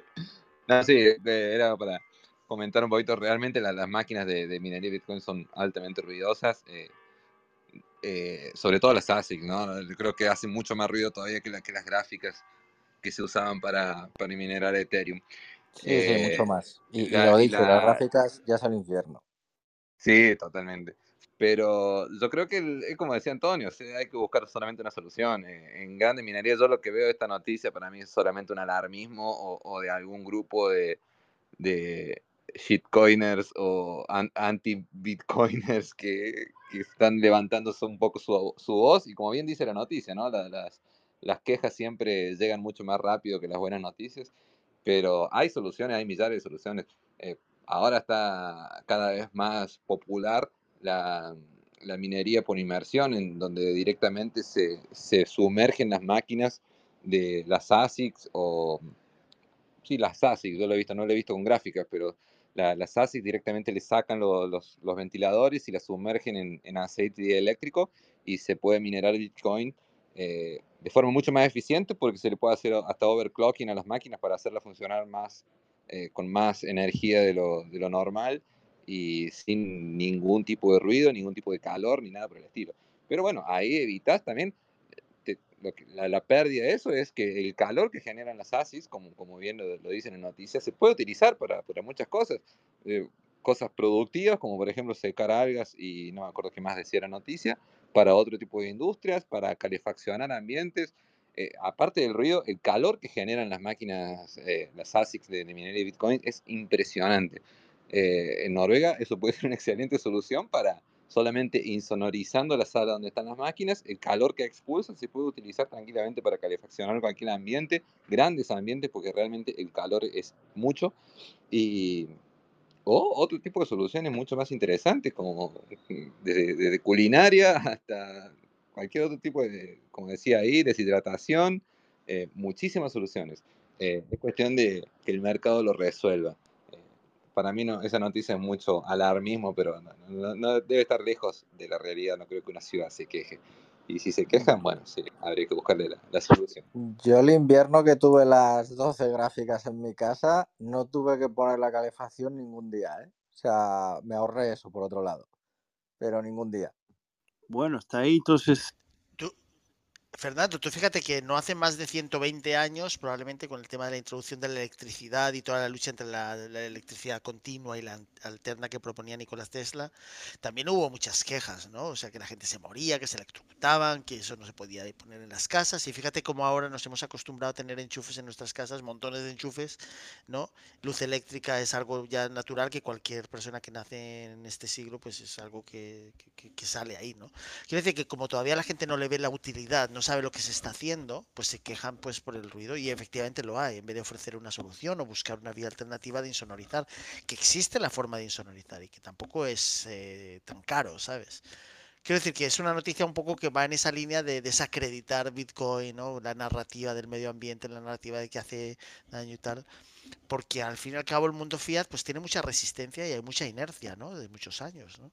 Y antes decías una cosa de, la, de las palabras. Fíjate que seguimos viviendo, y lo comentaba también Omar en un, en un post, son 51 años desde que Nixon dice que de manera temporal se va a suspender los cambios del dólar por oro, ¿no?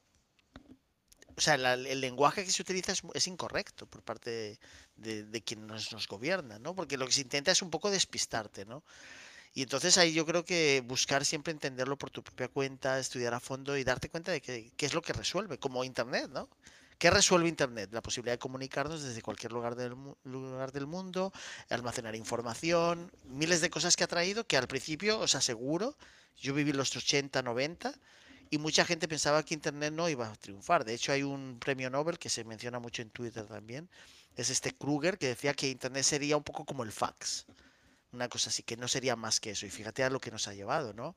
A poder crear salas donde podemos compartir conocimiento, historias, eh, el propio Wikipedia, Google, el correo electrónico, operaciones instantáneas y el propio Bitcoin, ¿no? Que está, digamos, apoyado en ese TCP/IP que es el protocolo de Internet, ¿no?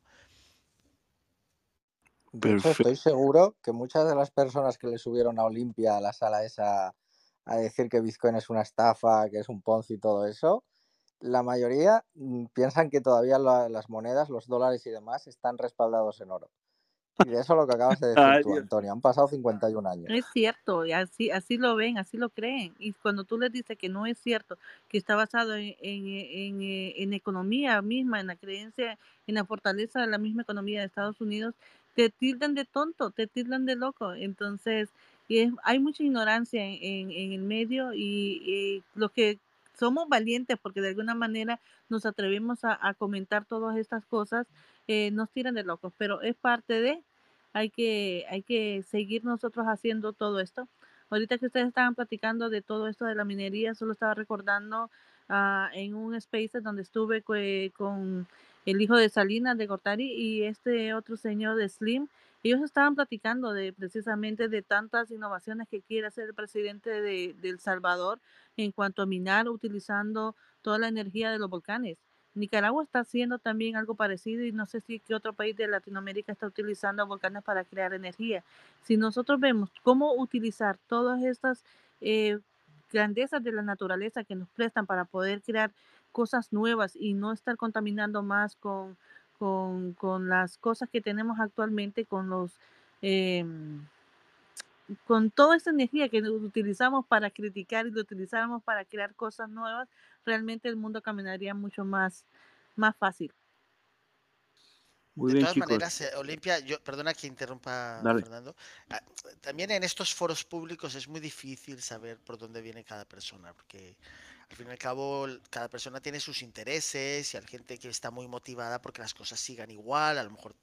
Entonces es, es muy difícil mantener un- una sola línea, ¿no? Y hay que saber que pues alguien puede entrar por desinformación o por porque le interesa, ¿no? Porque al fin y al cabo pues en los foros públicos pues siempre va a haber, ¿no? Los que hemos eh, tenido que llevar eh, asambleas en la universidad y demás, pues siempre sabíamos que iba a haber alguien que iba a intentar reventar la asamblea, ¿no? O iba a traer un tema que no tenía cuento. Entonces tenías que saber cómo, cómo eh, llevarlo de tal manera que, salieran las cosas que tú necesitabas que salieran, que es la información que tenías que proporcionar o la votación que tenías que llevar a cabo, ¿no? Y tal, ¿no?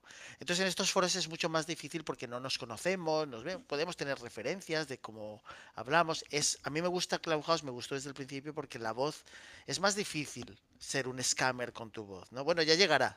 Probablemente los scammers No, hay llegarán. bastante. No, pero, pero es más difícil mantener, eh, o sea, que decir, una persona que engañe sale muy rápido. Pero en el futuro a lo mejor desarrollan voces, ¿sabes? Que se copien voces de otros y tal, como con AI o lo que sea, ¿no? Porque el mundo del scam pues es muy renta- es muy rentable, ¿no? Quiero decir, al final harán lo que haga falta. Pero me gustó Clubhouse porque es la voz, o sea, tú tienes que explicar las cosas y al final también nos podemos equivocar todos. O sea, yo por ejemplo cuando hablo de Ethereum me equivoco mucho porque no es el que conozco más, conozco más Bitcoin, siempre me ha interesado y Ethereum no, nunca me gustó, Pero bueno, me parece llamativo lo que, lo que promueve y además ha sabido atraer a un montón de gente nueva al mundo cripto. O sea, eso no hay que quitarlo, o sea, hay que reconocerlo, ¿no? Ha, ha incorporado a este mundo a muchísima gente que jamás hubiera llegado y probablemente muchos llegan, conocen Ethereum y luego se dan cuenta de que lo que realmente tiene valor es Bitcoin porque pueden mantenerlo, porque está más descentralizado, etcétera, o sea que siempre viene bien, ¿no?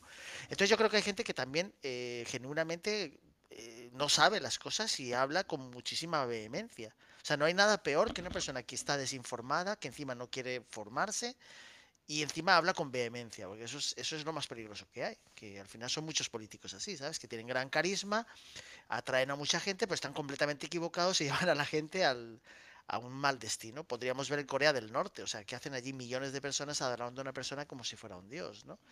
Pues fíjate el poder que tiene esa persona para manipular a millones de personas. el, poder, el poder de las armas, ¿no? Solamente. Eh, bueno, ya las armas, efectivamente, la autoridad la puedes tener por sí misma o porque por la fuerza, ¿no? Yo creo más en la autoridad porque realmente estás facilitando a la gente ser, ser libre, ¿no? Y pensar por su cuenta, ¿no? Yo creo que casi todo tú puedes fiarte cuando no tienes por qué firmar nada, no tienes por qué seguir a nadie, te puedes ir en cualquier momento. Si cumple esas funciones de que tú eres absolutamente libre de hacer lo que te apetezca y que eres el que está aprendiendo, y no tienes por qué obligarte a hacer nada, eso siempre es, es, garantía de que ahí no te va a pasar nada, ¿no?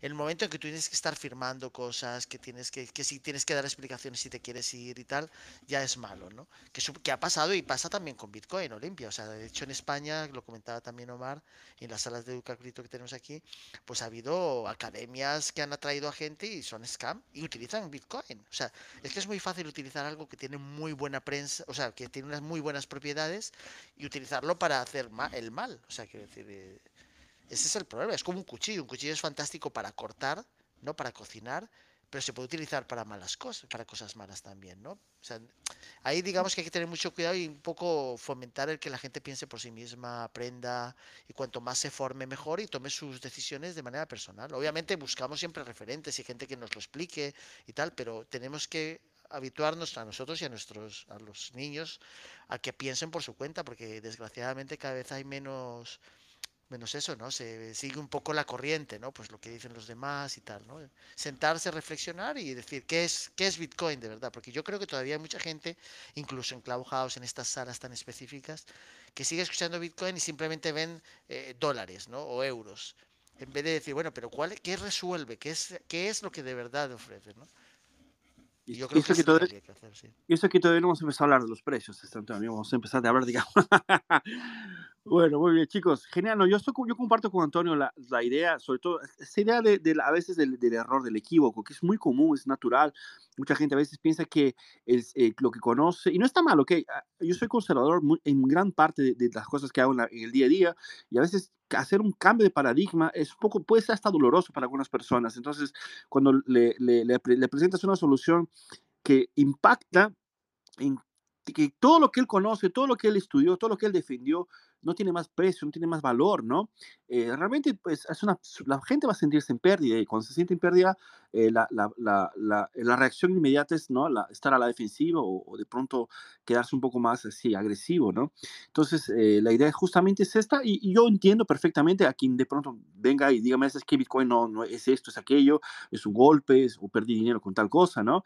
Y, y, justamente se trata de esto. Estas salas son muy buenas porque a mí me, y, y, estas personas son excelentes porque yo puedo utilizar ¿no? el el aprendizado que esta persona tiene para mostrarle que a veces a, a, algún, algún, un exceso de confianza o un, error dentro del proceso, ¿no? Puede haber causado, ¿no? El, daño que, él, que él, tuvo a su patrimonio, ¿no? O, y eso puede servirnos para todos, inclusive para mí, ¿no? Entonces, eso es importante, por eso que siempre dejo el micrófono súper abierto para que tú, cualquier persona pueda subir, inclusive la gente que nos está escuchando, que tenga dudas sobre Bitcoin, que tenga dudas sobre, sobre blockchain, ¿no? Pueda levantar la mano, subir aquí o mandar un avión si tiene un poquito más de, de no, quiere, no, quiere, no quiere exponerse, ¿no? A cualquiera de nosotros, no solamente a mí, para preguntarnos sobre el tema, ¿no? Porque eh, me parece que el conocimiento tiene que ser abundante, ¿no? Y, y, la gente no puede tener dudas, no puede tener, puede, tiene, puede tener dudas, pero no puede tener miedo de preguntar, ¿no? Chicos. Fernando, Fernando yo, eh, por un, un, apunte final, yo, yo no sé vosotros, pero yo soy muy partidario de, de, no cambios bruscos, sino de hacer transiciones, ¿no? Yo, yo estudié arquitectura, ¿no? Entonces me gustan mucho las transiciones entre los materiales y demás, ¿no? Entonces, eh, Bitcoin no es para que llegue de golpe y de repente la gente se quede como mirando a, a no sabe a dónde y qué ha pasado aquí, ¿no? Yo creo que es muy interesante ir buscando una transición lenta donde se va entendiendo, donde se va incorporando y la gente se va preparando, ¿no? Eso es como cuando hay cambios radicales en la sociedad y hay, hay, trabajos que desaparecen, ¿no? Pues eh, no pueden desaparecer de golpe, o sea, tienes que ir formando y reciclando a la gente para que haga otras cosas, ¿no? Es, es muy difícil. Yo no creo en cambios bruscos porque no conducen a nada bueno, porque al fin y al cabo hay gente que no está preparada para un cambio de golpe, especialmente la gente de unos rangos de edades mayores. O sea, toda la gente mayor de 80 años no está preparada para que Bitcoin empiece mañana a ser la moneda, ¿Sabes que yo discuerdo, con, ¿no? discuerdo contigo porque a veces, a veces yo veo a, los, a, los, a mis tíos hablando con, en WhatsApp, mandando figuritas, que creo que cuando, cuando el cambio es radicalmente positivo, ellos se anotan, ¿sabes? Es muy, muy, pero bueno, también entiendo que ah, cuando pierdes, hay pérdida, eh, la gente va, va a protestar, sin duda.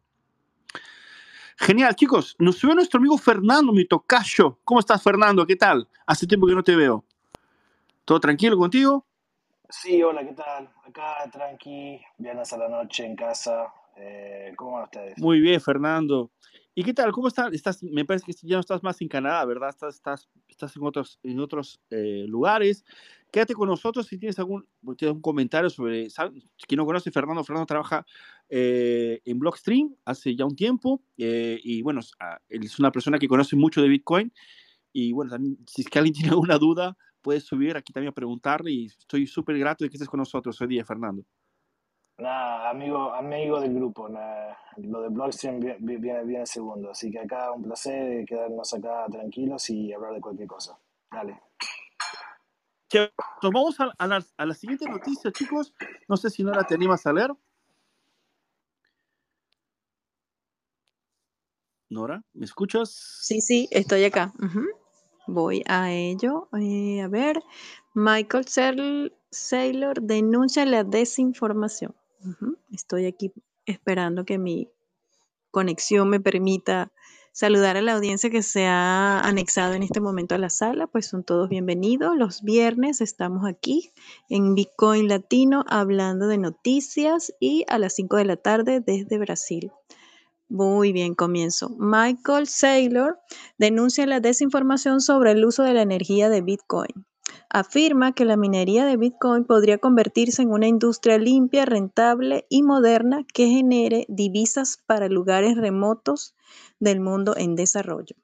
En víspera de la transición de Ethereum a Proof of Stake, eh, el maximalista de Bitcoin, Saylor, ha salido al paso de lo que según él es información errónea y propaganda sobre el impacto medioambiental de la minería.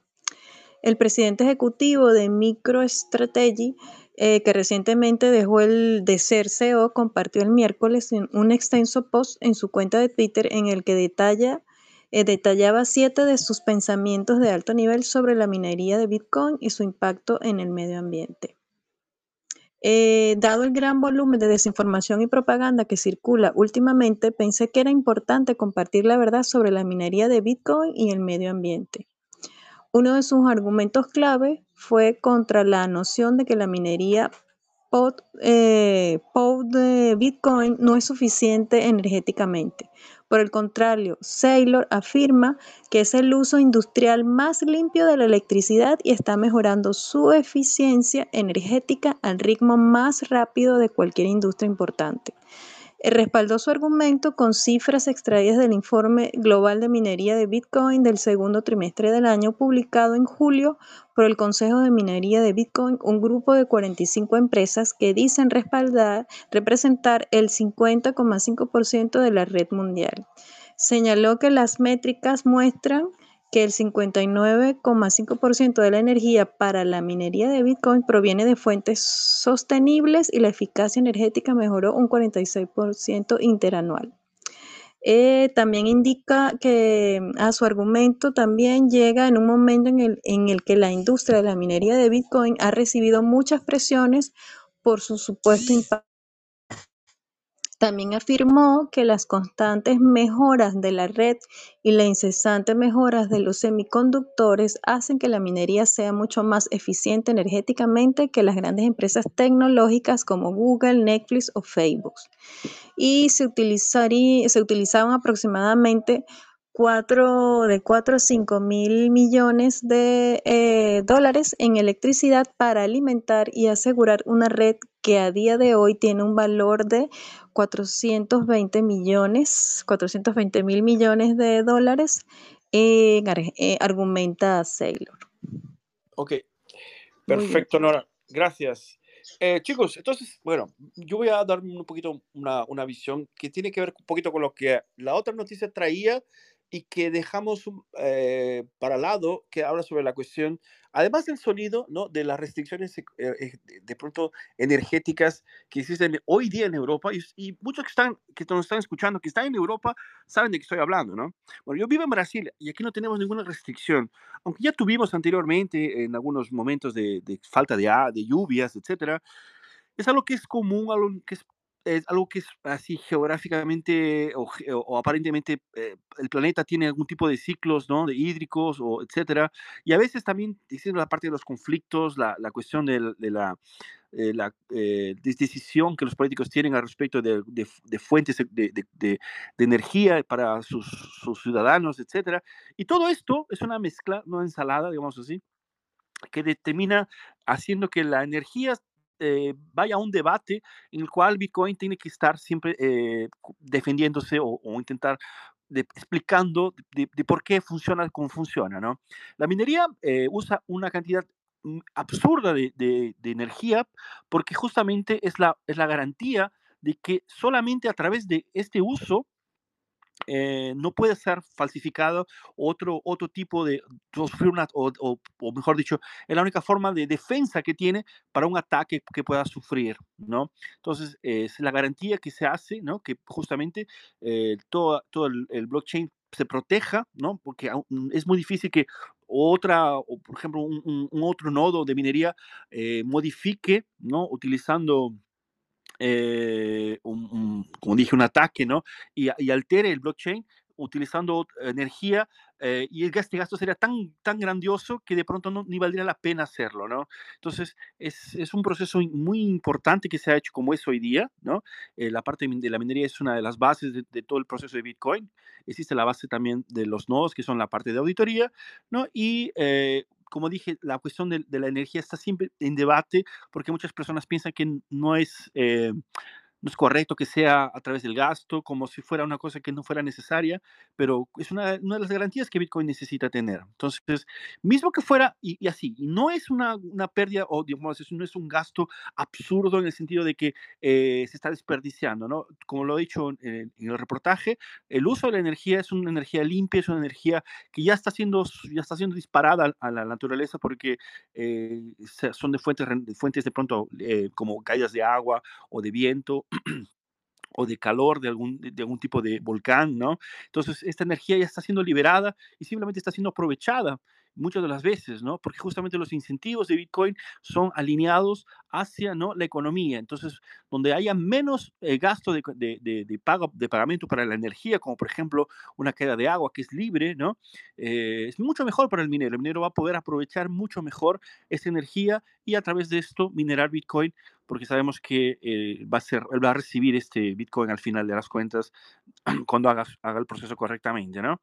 Entonces, chicos, este es un proceso que vamos a tener que acompañar por muchos, muchos años. Cada vez más hay un debate de diferentes aspectos sobre el carbón, sobre el SY, sobre, sobre la energía. Yo no sé si esto va a acabar mm, tan rápidamente, pero bueno, es bueno que la gente que, que esté interesada, que es, es, es, algo que está en la pauta de todo el mundo, en la parte de la ecología y todo lo demás, eh, siempre escucha respecto de esto, ¿no? Y a veces colocan a Bitcoin como si fuera un elemento que desperdicia energía o gasta energía cuando de pronto está faltando, ¿no? Y yo francamente tengo ciertas dudas sobre eso porque sé que la energía es infinita, ¿no? O por lo menos yo la considero así, puede ser equivocado pero eh, hay formas muy, muy, mucho más inteligentes de, uso de, la energía y a través de los incentivos correctos que vamos a encontrarlas y vamos a, disponerlas. Ahora, mismo que Bitcoin gaste mucho más energía eh, de lo que gasta, aún así creo que valdría la pena por lo que entrega, ¿no? Porque lo que la, la gente lo utiliza, la libertad que nos da, eh, e, es así, es, el precio val- valdría 100%, 100%, creo. Pero bueno, no voy a monopolizar el tema. Yo creo que hay mucha gente que le gustaría comentar sobre el tema. No sé si alguien más se anima aquí. Sí, a ver, eh, lo que, lo que decimos siempre acá, eh, la energía que Bitcoin gasta eh, es el mayor lastro, la mayor protección que tiene la, la red de Bitcoin. Como bien dijiste, el incentivo de Bitcoin es buscar energías renovables, es buscar energías baratas, que son las renovables. Y, y yo creo que de a poco es un argumento que se va a ir cayendo por tierra, ¿no? Eh, un poco lo que, leíamos en la noticia anterior, que ahora ya, por lo menos para los del norte de Noruega, ya la energía no es tanto un problema, es más problemático el ruido que la energía. Bien, eh, yo creo que eso va a ser algo que lo vamos a ir viendo cada vez más. eh, ese argumento se cae por tierra solo de que Bitcoin consume mucha energía, porque ni siquiera estadísticamente eso es verdad. El sistema bancario tradicional siendo de muy, muy, muy inferior calidad, consume mucha más energía que el propio Bitcoin y que tiene potencial para, para crecer más y crecer como un, como un sistema monetario mundial de mucha mejor calidad que la actual. Entonces, es un argumento que se cae solo. eh, pero bueno, ahora yo creo que el tema energético está tomando mucho valor, sobre todo por la crisis que hay en Europa con la energía, con el tema de la guerra de Rusia con Ucrania, la, la dependencia en- eh, energética que Europa creó con Rusia y, en fin, todo ese, toda esa, esa narrativa energética está muy fuerte hoy en día, entonces cualquier cosa que, que, que- que se entienda que consume energía va a estar mal vista y bueno, bueno, yo creo que es un argumento que de a poco se va a ir apagando a medida que se resuelvan ese tipo de problemas, a medida que, que esa narrativa ESG también salga un poco de- de- de- del mainstream, ¿no es cierto?, de los, de los- de los medios, eh, que para mí no deja de ser solamente eso, una, una narrativa, porque eh, es eh, mínimamente hipócrita eh, cuando se la estudia con un poco de, de- de- buen, de, sentido común, ¿no es cierto? Pero bueno, básicamente eso, no, no hay mucho más que agregarse. Sí, es cierto que Bitcoin necesita energía, pero en el costo-beneficio es mucho más, es mucho mejor usar esa energía para Bitcoin que, que para las otras cosas, ¿no? Perfecto, Juan. Bien dicho. Entonces, alguien más se anima. O esta cuestión de energía, como lo ha dicho Juan, ¿no? Va a estar, hace parte de la pauta, ¿no? ESG, ESG, ¿no?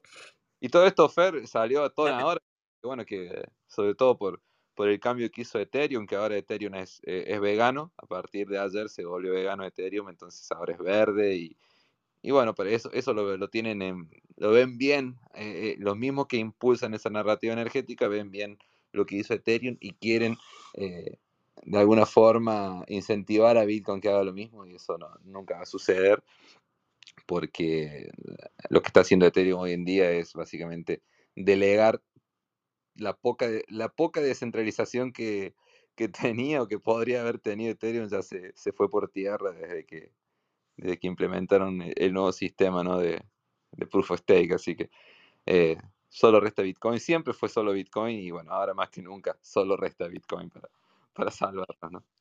Y con esto del merch, ya no, ¿no notáis que hoy respiráis ya mejor y todo? O sea, ya tenemos que respirar mejor todo el mundo gracias a este cambio.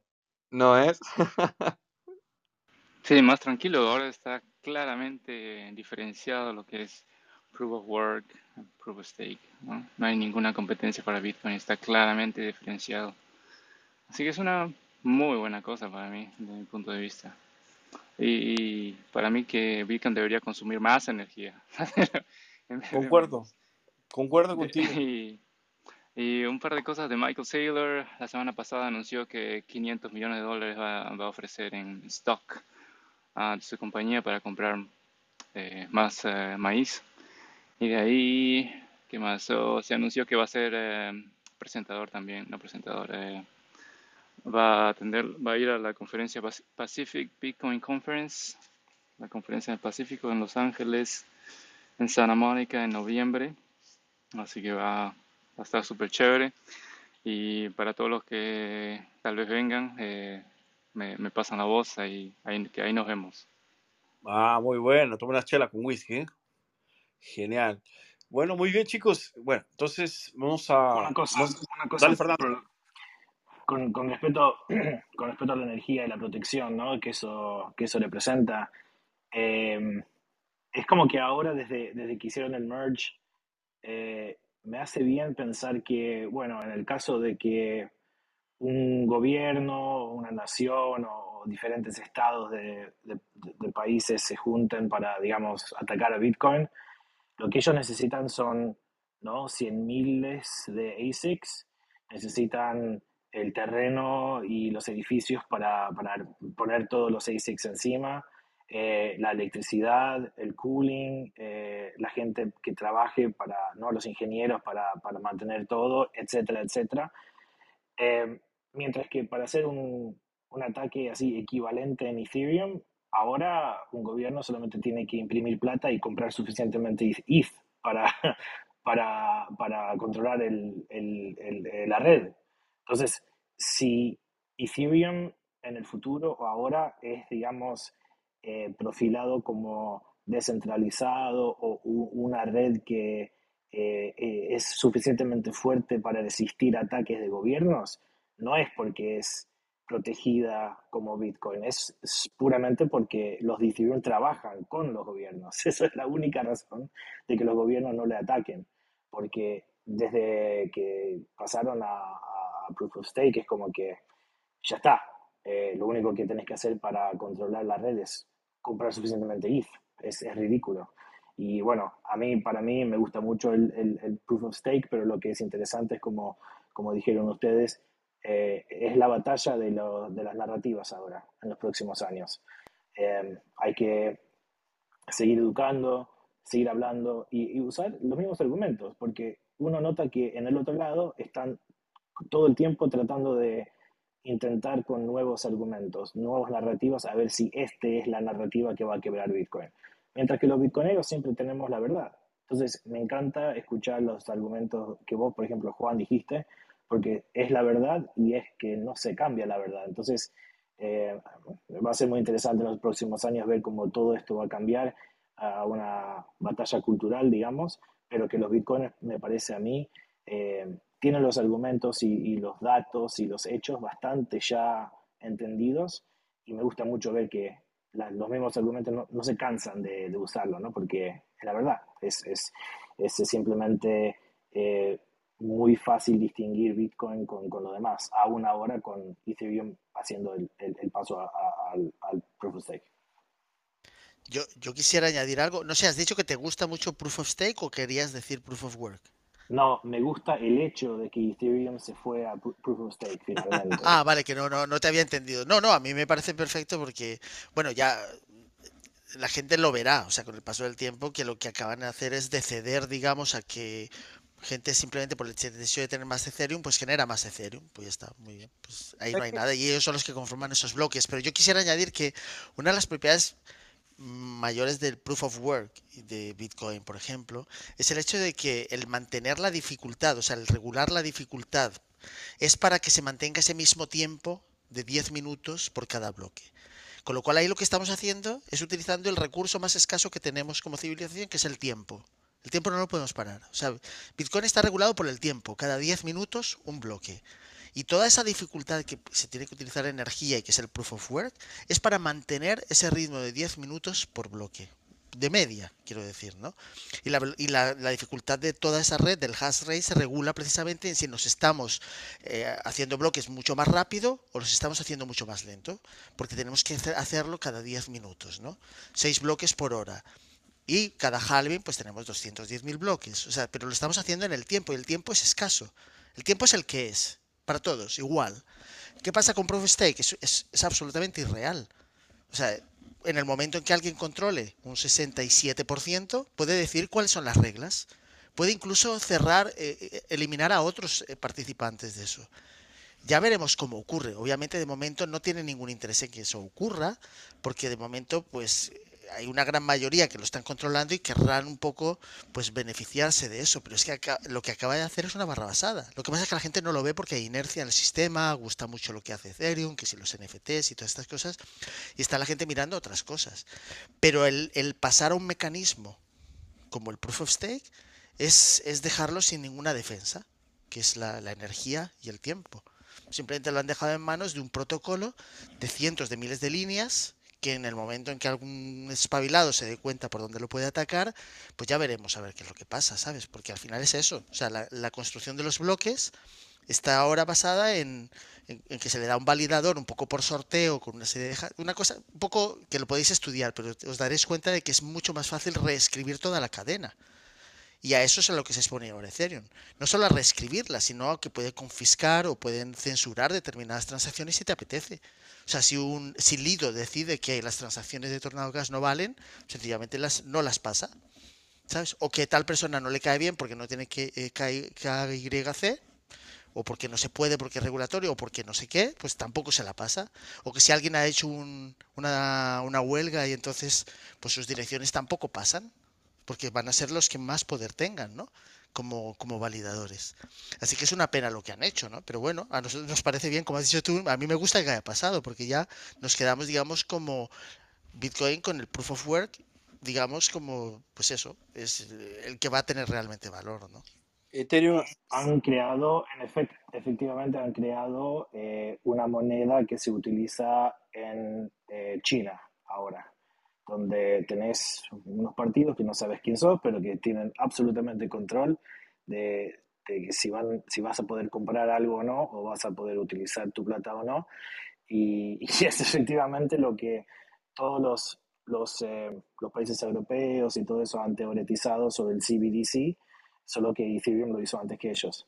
Es, es, es increíble. A mí me gusta mucho lo que dijiste. Eh, porque estoy, estoy totalmente de acuerdo. Son dos cosas. Ese, ese el, el, ajuste de dificultad es el killer app de Bitcoin, en mi, en mi opinión, porque es, eso es lo que nos salva cuando, no sé, por ejemplo, compararlo con oro, y hay diferentes ciclos donde oro se, tiene una demanda muy alta, bueno, lo que hacen la gente, lo, los que minan oro, es minar más oro. Y entonces va a haber un, una introducción de oro nuevo, pedazo de nuevo oro en el mercado, que ahí es como que eh, eh, la demanda, eh, cuando es muy alta, va a haber más en el mercado, pero eso es imposible hacer en Bitcoin. Si la, la demanda sube mil millones de por ciento, el ajuste de dificultades se va a ajustar suficientemente para que se siga haciendo un bloque cada 10 minutos, no importa qué. Eso yo creo que es súper importante porque eh, eso es una forma de, digamos, regularizar eh, los balances, pero a la misma vez el proof of work es lo que hace que se introduzcan nuevo, nuevos Bitcoin en circulación con un coste de producción. Entonces ese también es otro aspecto que ahora con Ethereum haciendo proof of stake es eso, es introducir más, más Ethereum a un coste de producción cero. Es exactamente como el peso argentino, el dólar americano, es literalmente un, unos teclados en el keyboard. Entonces, eh, sí, son propiedades que nosotros los, los bitcoineros queremos, queremos distanciarnos. Entonces, es, es increíble que ellos solamente han, ha, han hecho todos estos eh, cambios para parecerse más a una moneda fiat, pero con la mentira y la narrativa de que esto es oh, un avance tecnológico, bla, bla, bla, pero lo que hiciste es crear CBDCs antes de que los gobiernos de, en el oeste lo hicieron. Es ridículo. Y, y fíjate, duda, Fernando, que, fíjate, Fernando, que gracias al proof of work llegaron al consenso para poder activar el proof of stake. Quiero decir, sin el proof of work no podían haber llegado a ese consenso de llegar a esa dificultad correspondiente que activara esa línea de código que pasa a una nueva forma de validación de los bloques. O sea, quiere decir que nace gracias al proof of work. Y, y, y ahora tienen un proof of stake que no puede hacer lo mismo. O sea, que, que para hacer lo mismo no tiene esa posibilidad, no pueden volver atrás, ¿no? Quiero decir que ya sería casi imposible hacerlo. O sea, han vendido, digamos, es como de repente como colapsar un edificio, ¿no? Pero bueno, vamos a verlo. Yo nunca me veréis en una sala atacando Ethereum porque me parece que, bueno, que la gente que, que participa de eso tiene sus no ideas y es tecnología, al fin y al cabo. Yo no estoy ni en contra ni nada, pero simplemente no me parece que va a ser que sea el dinero, ¿no? Es como ha dicho Fernando, es han pasado un modelo que dicen que es deflacionario, pero no es verdad. Lo que pasa es que va a emitir menos de lo que habría emitido. O sea, si antes se repartían 16.000, eh, 16 no sé cuántos, 16.000 Ethereum al día entre mineros, pues ahora pasan a ser 1.600. Me estaré equivocando en las cifras, pero sí, es de un orden de magnitud más o menos parecido. O sea, es menor el aumento, pero sigue siendo aumento. O sea, que ellos dicen que es deflacionario, pero no es verdad. Crecerá infinito, pero de, a, menos, a menos velocidad, digamos, menos emisión de esa moneda que la que tenían prevista de haber seguido con el proof of work. Eso sí es verdad, pero, pero siguen emitiendo, sigue siendo inflacionaria. Que también Bitcoin es inflacionario de momento porque seguimos emitiendo, eh, o sea, se da un subsidio cada 10 minutos, pero hay un punto final, ¿no? Donde se termina, digamos, la emisión. Eh, como- eh, de una forma de pronto, de pronto simplificada, ¿no? O sea, lo que ha hecho Ethereum es, es simplemente se ha transformado en un banco central, ¿no? Tiene todo el poder que un banco central, con todos los errores, con todos los, las, catástrofes que se pueden ser ocasionadas con un banco central de cualquier país, ¿no? O como lo ha hecho Fernando, como, lo, como si fuera China, ¿no? O sea, y, y no es de hoy, o sea, Ethereum, yo- así, dos cosas importantes, ¿no? Eh, conocer de la tecnología, como lo dice Antonio, es importantísimo porque eh, no, es- es- hace parte del proceso. O sea, la apreciación de Bitcoin es justamente por la comparación con las los otros shitcoins. Y el campeón de los shitcoins es Ethereum para mí, por lo menos yo pienso. O sea, es, es, eh, se, se pinta de, de, de- de imitar a Bitcoin cuando de hecho mm, es todo lo contrario, ¿no? Y lo ha demostrado este último proceso que, que ha tenido, ¿no?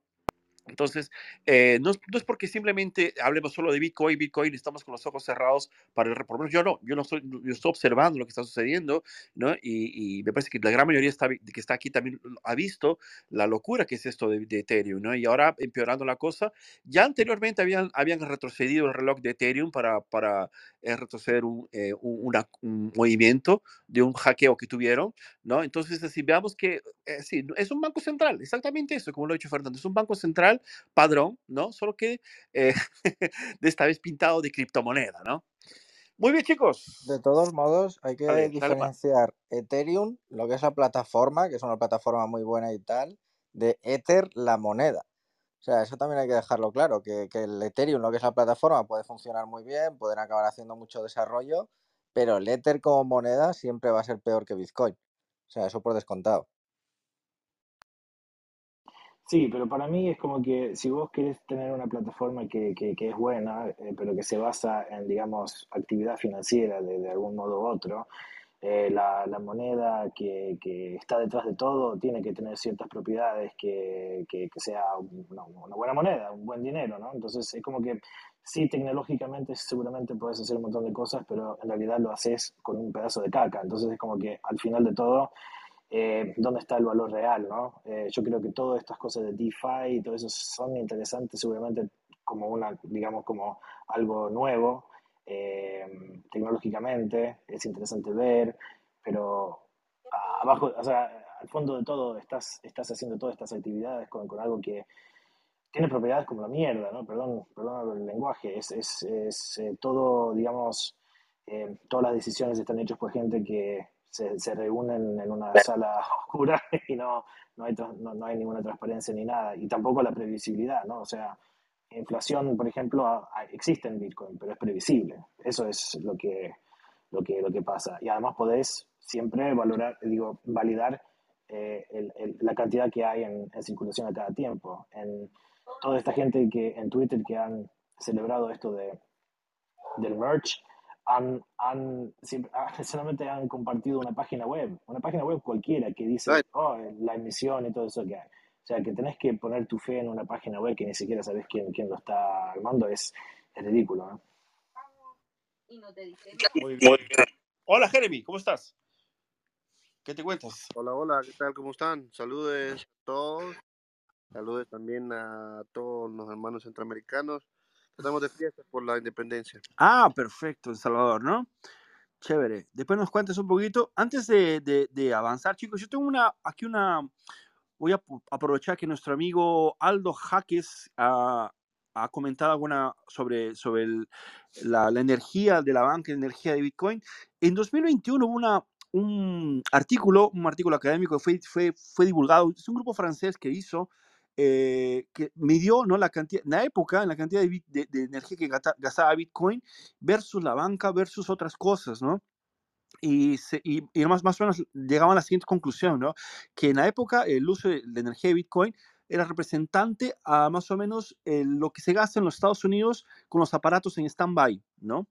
Y, y, la banca sí, o sí, absurdamente más. O sea, yo voy a intentar buscar ese artículo porque hace, hace tiempo que no lo veo y veo, voy a ver si te lo mando, ¿ok, Aldo?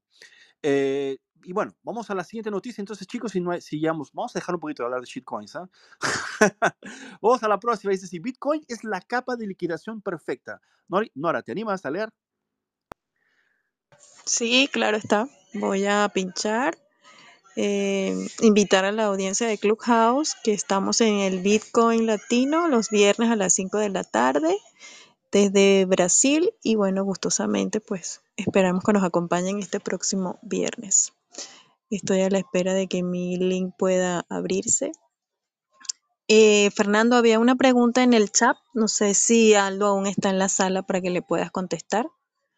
Él hizo una pregunta sobre mm, si había algún porcentaje de, de cuántas personas usan eh, las criptomonedas. Si no entendí mal, no sé si le quieres dar un vistazo mientras yo leo la noticia, ¿vale? Ok, voy a ver si al final... Muy bien, el Bitcoin es la capa de liquidación perfecta para construir, eh, construir aplicaciones sobre ella, dice el CEO de Giro. La programabilidad de la red Bitcoin también puede ayudar a impulsar la adopción de Bitcoin como capa térmica y financiera, técnica, perdón, capa técnica y financiera en nuestra sociedad, lo que a su vez puede hacer subir el precio a largo plazo. Aunque la red Bitcoin no es programable, sirve como una excelente capa de liquidación para construir aplicaciones robustas sobre ella, dice el CEO de Giro, Alex Miller. Eh, proporciona herramientas de desarrollo de Bitcoin para que los desarrolladores construyan sobre, la blockchain de Stark. Miller dijo que, esta, que Stack hereda la seguridad de la red Bitcoin a través de un mecanismo de consenso llamado Proof of Transfer aunque esta es una declaración controvertida para algunos. Miller eh, indicó que la propuesta de valor detrás de la construcción de programas en Bitcoin es que es una capa de liquidación realmente bien establecida, bien aceptada y muy confiable.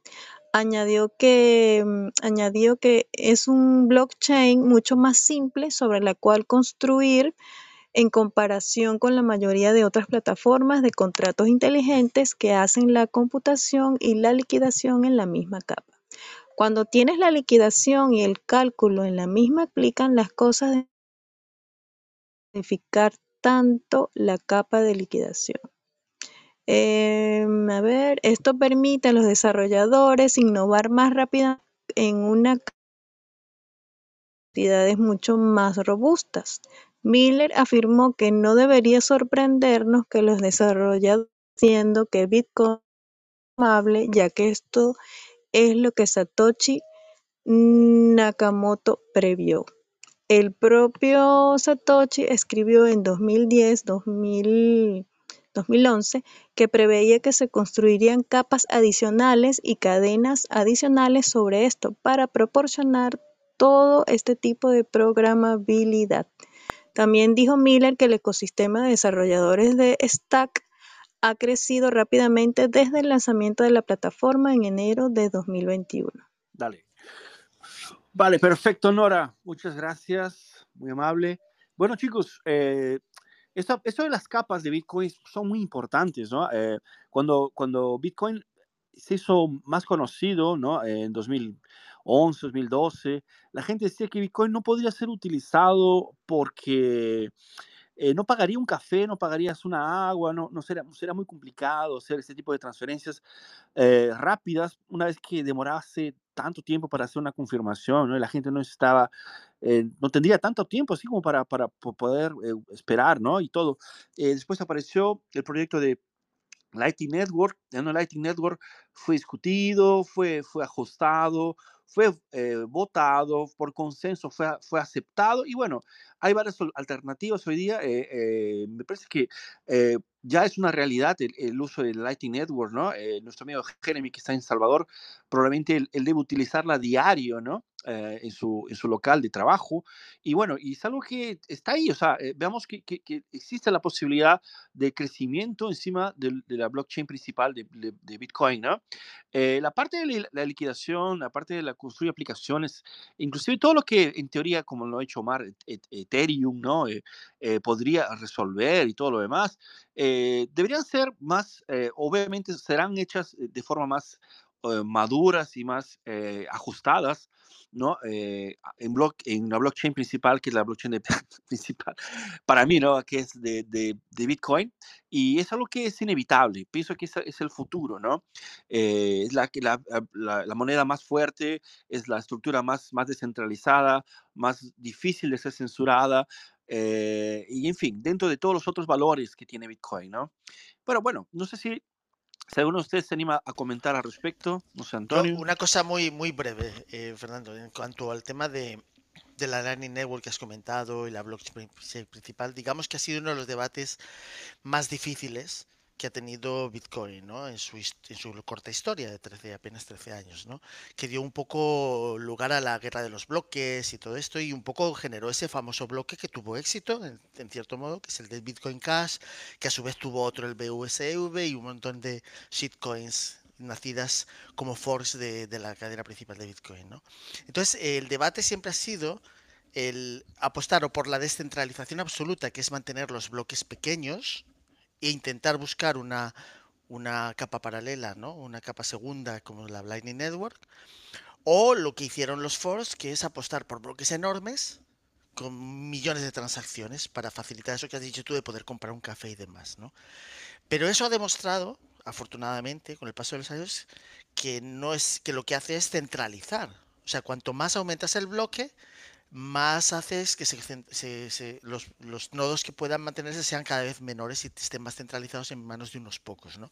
Que es en el fondo lo que le pasa le pasa a Ethereum y le pasará en el futuro. Crece la necesidad de espacio de almacenamiento de todas las transacciones al ser bloques enormes y montones de contratos inteligentes y tokens y otras shitcoins que están alojadas en su ecosistema hace que sea enorme y que ahora mismo no tengan más que Infura como único nodo que está sincronizado. Bitcoin ha apostado, el, que nosotros conocemos como Bitcoin, por bloques pequeños que en el futuro podrían incluso ser más pequeños para generar más competencia entre los confirmados de bloques por las fees. ¿Vale? Pero vamos, bloques pequeños que garanticen que a pesar de que llevamos 13 años, no ocupa más que 500 gigabytes toda la, blockchain. Y esa fue la idea principal de Satoshi Nakamoto, digamos, de que no fueran grandes bloques, porque quería que fuera a futuro, ¿sabes? Que lleguemos al año 2140 y sea posible tener un nodo, cualquier persona puede tener un nodo. Yo te garantizo, yo he montado un nodo de Bitcoin varias veces a lo largo de mi vida, tengo uno corriendo desde hace muchos años, y es de los más fáciles de montar y no tiene gran no tiene no, no es caro ni siquiera. Otras cadenas que son las que van a reemplazar a Bitcoin como dicen ellos eh, en pocos años o en meses ya tienen una cantidad de datos que es imposible y de líneas de código y todo no cuadra y se dejan de funcionar y demás precisamente por eso. Y eso fue el ingenio de Satoshi no de buscar la descentralización, porque es lo que se busca, descentralizar para que no pueda ser atacado y destruido, para que no pueda ser, eh, digamos, confiscado y censurado, ¿no? Si perdemos la descentralización real, no de la que hablan en, los foros, en, en Twitter y demás, no la de verdad, que haya muchos nodos repartidos, que sea imposible de atacar, que da igual que se banee en China, Bitcoin sigue funcionando cada 10 minutos, sigue funcionando en otros lugares, los mineros se pueden ir a otros sitios, se pueden desconectar de un pool y pasar a otro inmediatamente sin pedir permiso, como pasa en otras cadenas. Entonces digamos que lo del café ya se puede hacer hoy en día con la Lightning Network, que no son la única que existe como capa 2, hay otras, pero esa es digamos la más interesante por su porque además ha invitado a la gente a crear su propio nodo y a jugar con él y a ofrecer otras alternativas y, de alguna manera ofrecer programabilidad en el propio Bitcoin, no en la cadena principal, sino en una capa 2, ¿no? Sí, muy interesante, ¿no? La, la Lightning es lo que, lo que vino a solucionar el mayor problema y la mayor crítica que siempre tuvo Bitcoin, ¿no? Hasta la, la generadora de aquel, de aquel famoso fork, la mayor división de, de la red en, en la historia de Bitcoin. Y es increíble cómo, cómo llegó esta solución y que yo la uso día a día porque, y funciona muy, muy bien. Y como bien dijiste. Solucionó el mayor problema que... Se te escucha mal, ¿eh? Perdón, ¿qué pasó? Te estás cortando, no sé si tu micrófono está medio que eh, abafado. ¿Ahí mejoró? Muchísimo. Sí, saca el dedo, saca Ah, el dedo del perdón. micrófono. Se ve que tenía el dedo en el dedo. micrófono, perdón. Pero, pero no, bueno, comentaba eso sobre, sobre Lighting, que fue increíble cómo, cómo vino a resolver la mayor crítica que tenía Bitcoin, ¿no? Yo lo uso día a día y, funciona perfectamente bien, ¿no? Eh, le dio la, escalabilidad que, que Bitcoin necesitaba y, y lo alavancó, ¿no es cierto? Porque, bueno, ya lo vimos hasta en el propio mercado, como antes se, se generaban y se inventaban monedas todos los días que venían a, a suplantar el Bitcoin, ¿no? Porque permitían rapidez, escalabilidad y todo. Y desde el momento que se, que se popularizó la Lightning Network, ya no escuchamos más proyectos de, de monedas que vienen a suplantar Bitcoin. Ahora escuchamos proyectos de monedas que vienen a suplantar eh, Ethereum y algunas otras cosas, pero ya nadie más quiere suplantar a Bitcoin. No sé si se han dado cuenta, pero eso, eso fue para mí muy, muy notorio, ¿no? Desde que se implementó y, y popularizó la Lightning Network. Sin duda, ¿no? Eh, Lightning Network es, una, es un sueño, o sea, como tú lo has dicho, cuando, cuando la crítica estaba ahí, llegó para la solución. Imagino que para los contratos inteligentes de Taproot y las opciones que serán hechas encima, creadas encima de ellas también vendrán a, a buscar esas soluciones que me parece que son, son inminentes dentro de una realidad, ¿no? De una hiperbitcoinización, ¿no? Eh, lo importante es que los, los incentivos son, son reales con Bitcoin, ¿no? Eh, cuando se trata, como lo dijo Fernando, mi tocayo, eh, cuando tú utilizas una moneda que no sirve para nada, o sea, ¿qué- ¿cuál es la propuesta de eso, no? A, cambio de qué vas a hacerlo, ¿no? Pero cuando lo haces con Bitcoin, que es, la moneda de verdad, ¿no? Las cosas cambian, ¿no? Y, y- y- obviamente, además de poder ganar dinero, que es, una- un incentivo ultra válido, estás ayudando a la libertad, ¿no? Eso es, eso es ya eh, espiritualmente eh, superior a todo, ¿no? Perfecto, chicos. No sé si alguien más quiere que... Tengo miedo de... Dale, Fernando. Sí, una cosita, no, solamente a mí, a mí me causa mucha gracia ver cómo Lightning Network en realidad tardó tantos años, ¿no? Para, para popularizarse y para que el uso, bueno, que también que, que el uso, la experiencia de uso se, se mejorara, porque, no sé, lo- digamos, los primeros dos, tres años era bastante choto el, el proyecto. Y además era como que un poco cringe porque la gente que creía en Lightning en esa época eh, hablaba del Lightning que, bueno, estaba prometiendo un montón de cosas que era medio shitcoinery el marketing que se hacía eh, sobre Lightning en el comienzo. Pero bueno, ahora es como que realmente, realmente bueno ver eh, lo, lo poderoso que ha sido y tantos usuarios y todo eso. Y, pero también creo que hay un montón de otras cosas que son, digamos, tildados como segunda capa, que está empezando a tener un poco de momentum ahora, que creo que, no sé, en los, en los próximos cinco años va a ser muy interesante seguir, ¿no? O sea, obviamente yo hablo de algunas tecnologías de, de Blockstream como Li- Liquid Network eh, y, y- y el modelo de federaciones, ¿no? Que, que tiene Liquid, pero que también proyectos como Fedi eh, y todo eso están, digamos, popularizando un poco ahora, ¿no? Entonces hay nuevos uso, casos de uso, eh, nueva tecnología que se realmente está, eh, se está armando ahora, que creo que en otros dos, tres años, que seguramente tardará un poco como Lightning tardó en su comienzo, que, bueno, eh, va, va a ser utilizado en nuevas maneras que en realidad hoy es difícil de imaginar, ¿no? Porque estamos tan temprano. Eh, así que sí, es, es realmente excitante y ver eh, todo lo que se está armando en Bitcoin es como que pff, si no estás bullish en, en, en, en el lado desarrolla- desarrollador de Bitcoin, no, no estás hablando con la, con la gente correcta porque hay tantas cosas interesantes que, bueno, veremos pronto el luz de día porque, sí, es, es, es, eh, creo yo, es lo que va a hacer Bitcoin aún más fuerte y aún más competitivo. Pero bueno, las cosas tardan mucho más en Bitcoin que en otras shitchains, pero son cosas, eh, sí, bastante interesantes. Fernando, una duda que acabas de hablar ahora de Liquid, de segundas capas y tal. ¿Qué opinas de, de RSK? Eh, no sé, no opino mucho porque en realidad no entiendo mucho lo que es el merged mining, que digamos es su, su digamos, protocolo de seguridad. Lo que a mí me, eh, me da pocas ganas de, de entender más es el hecho de que ellos tienen un, un, un shitcoin, ¿no? Es, eh, que, que es, digamos, un poco como Stacks. Que es, digamos, aparte de todo. Porque Liquid, por ejemplo, es un poco como Lightning, que vos tenés que agarrar Bitcoin de la primera capa y lo tenés que encerrar, tenés que hacer un lock en un contrato para, para hacer un bridge a, a, a Lightning o a Liquid. Pero en RSK es como tienen su propio altcoin y no entiendo bien el modelo. Eh, me resulta como, como stacks y esas otras cosas que, bueno, dicen que es todo, tiene todo que ver con Bitcoin, pero en realidad tienen su propio altcoin. Entonces, no sé, eh, no pero bueno, hablo de un punto de vista ignorante, en realidad no conozco bien eh, el modelo. Conozco, o sea, mucha gente que trabaja en RSK, son, son, son, los considero amigos, pero en realidad la tecnología y todo eso no lo, no, no, no he tomado tiempo para entenderlo.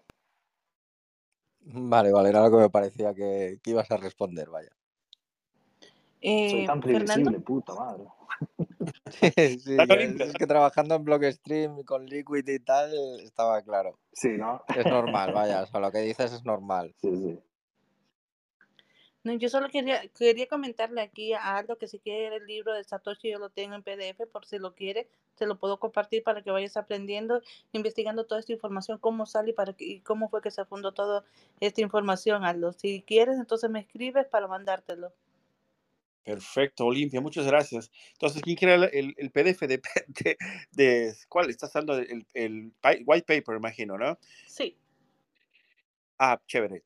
Perfecto. Entonces, pueden pedírselo a Olimpia. Chicos, Dios mío, cómo corrió esta sala. Yo tengo que agradecerles a todos ustedes. Son, son, son espectaculares, ¿no? Antonio es un genio. Nora, que nos ayuda tanto. Juan, hermano. Omar, súper amigo. Olimpia, colega nuestra. Fernando, que es mi tocayo del corazón. Y a Jeremy, que siempre está con nosotros. Muchas gracias a todos. Que tengo, no tengo que decirles más nada porque, bueno, se acabó la sala, infelizmente. Y solo dejarles la invitación para la próxima semana. ¿Será que ustedes podrán acompañarnos? Bueno, de todas formas, estamos aquí, ustedes saben, los viernes. Y cuando quieran, por favor, escucharnos, pueden hacerlo en Spotify. Hacemos el martes la, la versión eh, en podcast que ustedes pueden buscar por Bitcoin Latino y nos encuentran por allá también. ¿Ok? Chicos, muchísimas gracias a todos. Gracias de corazón. Gracias a ti. Fernando. Eh, terminamos, espera, una cosa, terminamos en el bloque Sí, sí, sí. 754.389 confirmado de Bitcoin. Dale, time chain, vamos. Eh, ¿Hacen Twitter Spaces o, o estoy loco? Vi Sí, algo sí. vi- Esta semana, esta semana hicimos una, un test con, con whisky el miércoles. Ah, Vamos a hacer todos los miércoles ah, a las 5 de la tarde, ahora en San Pablo, no sé qué hora es en, en otro país, a las 10 de España, creo. Eh, pero ahí hablamos, hablamos no de Bitcoin, hablamos de Bitcoin, pero de, mm, de otras noticias también. Entonces, hablamos de, por ejemplo, este merch, hablamos un poquito, hablamos un poquito sobre el, eh, poli- la política de los países, sobre economía, ¿sabes? Es un poco más abierto, pero es, es, es chévere también. bueno, nos vemos allá entonces. Genial, te convido por allá. Chicos, un Un fuerte abrazo. abrazo a todos. Muy excelente viernes, que pasen al lado de la familia. Claro, gracias a Dios por esta semana maravillosa. Chao, cuídense. Chao, chao, gente. Hasta el viernes. Venga, hasta la siguiente. Hasta el próximo viernes. Chao, Chao. Abrazos, cuídense. Feliz fin de semana.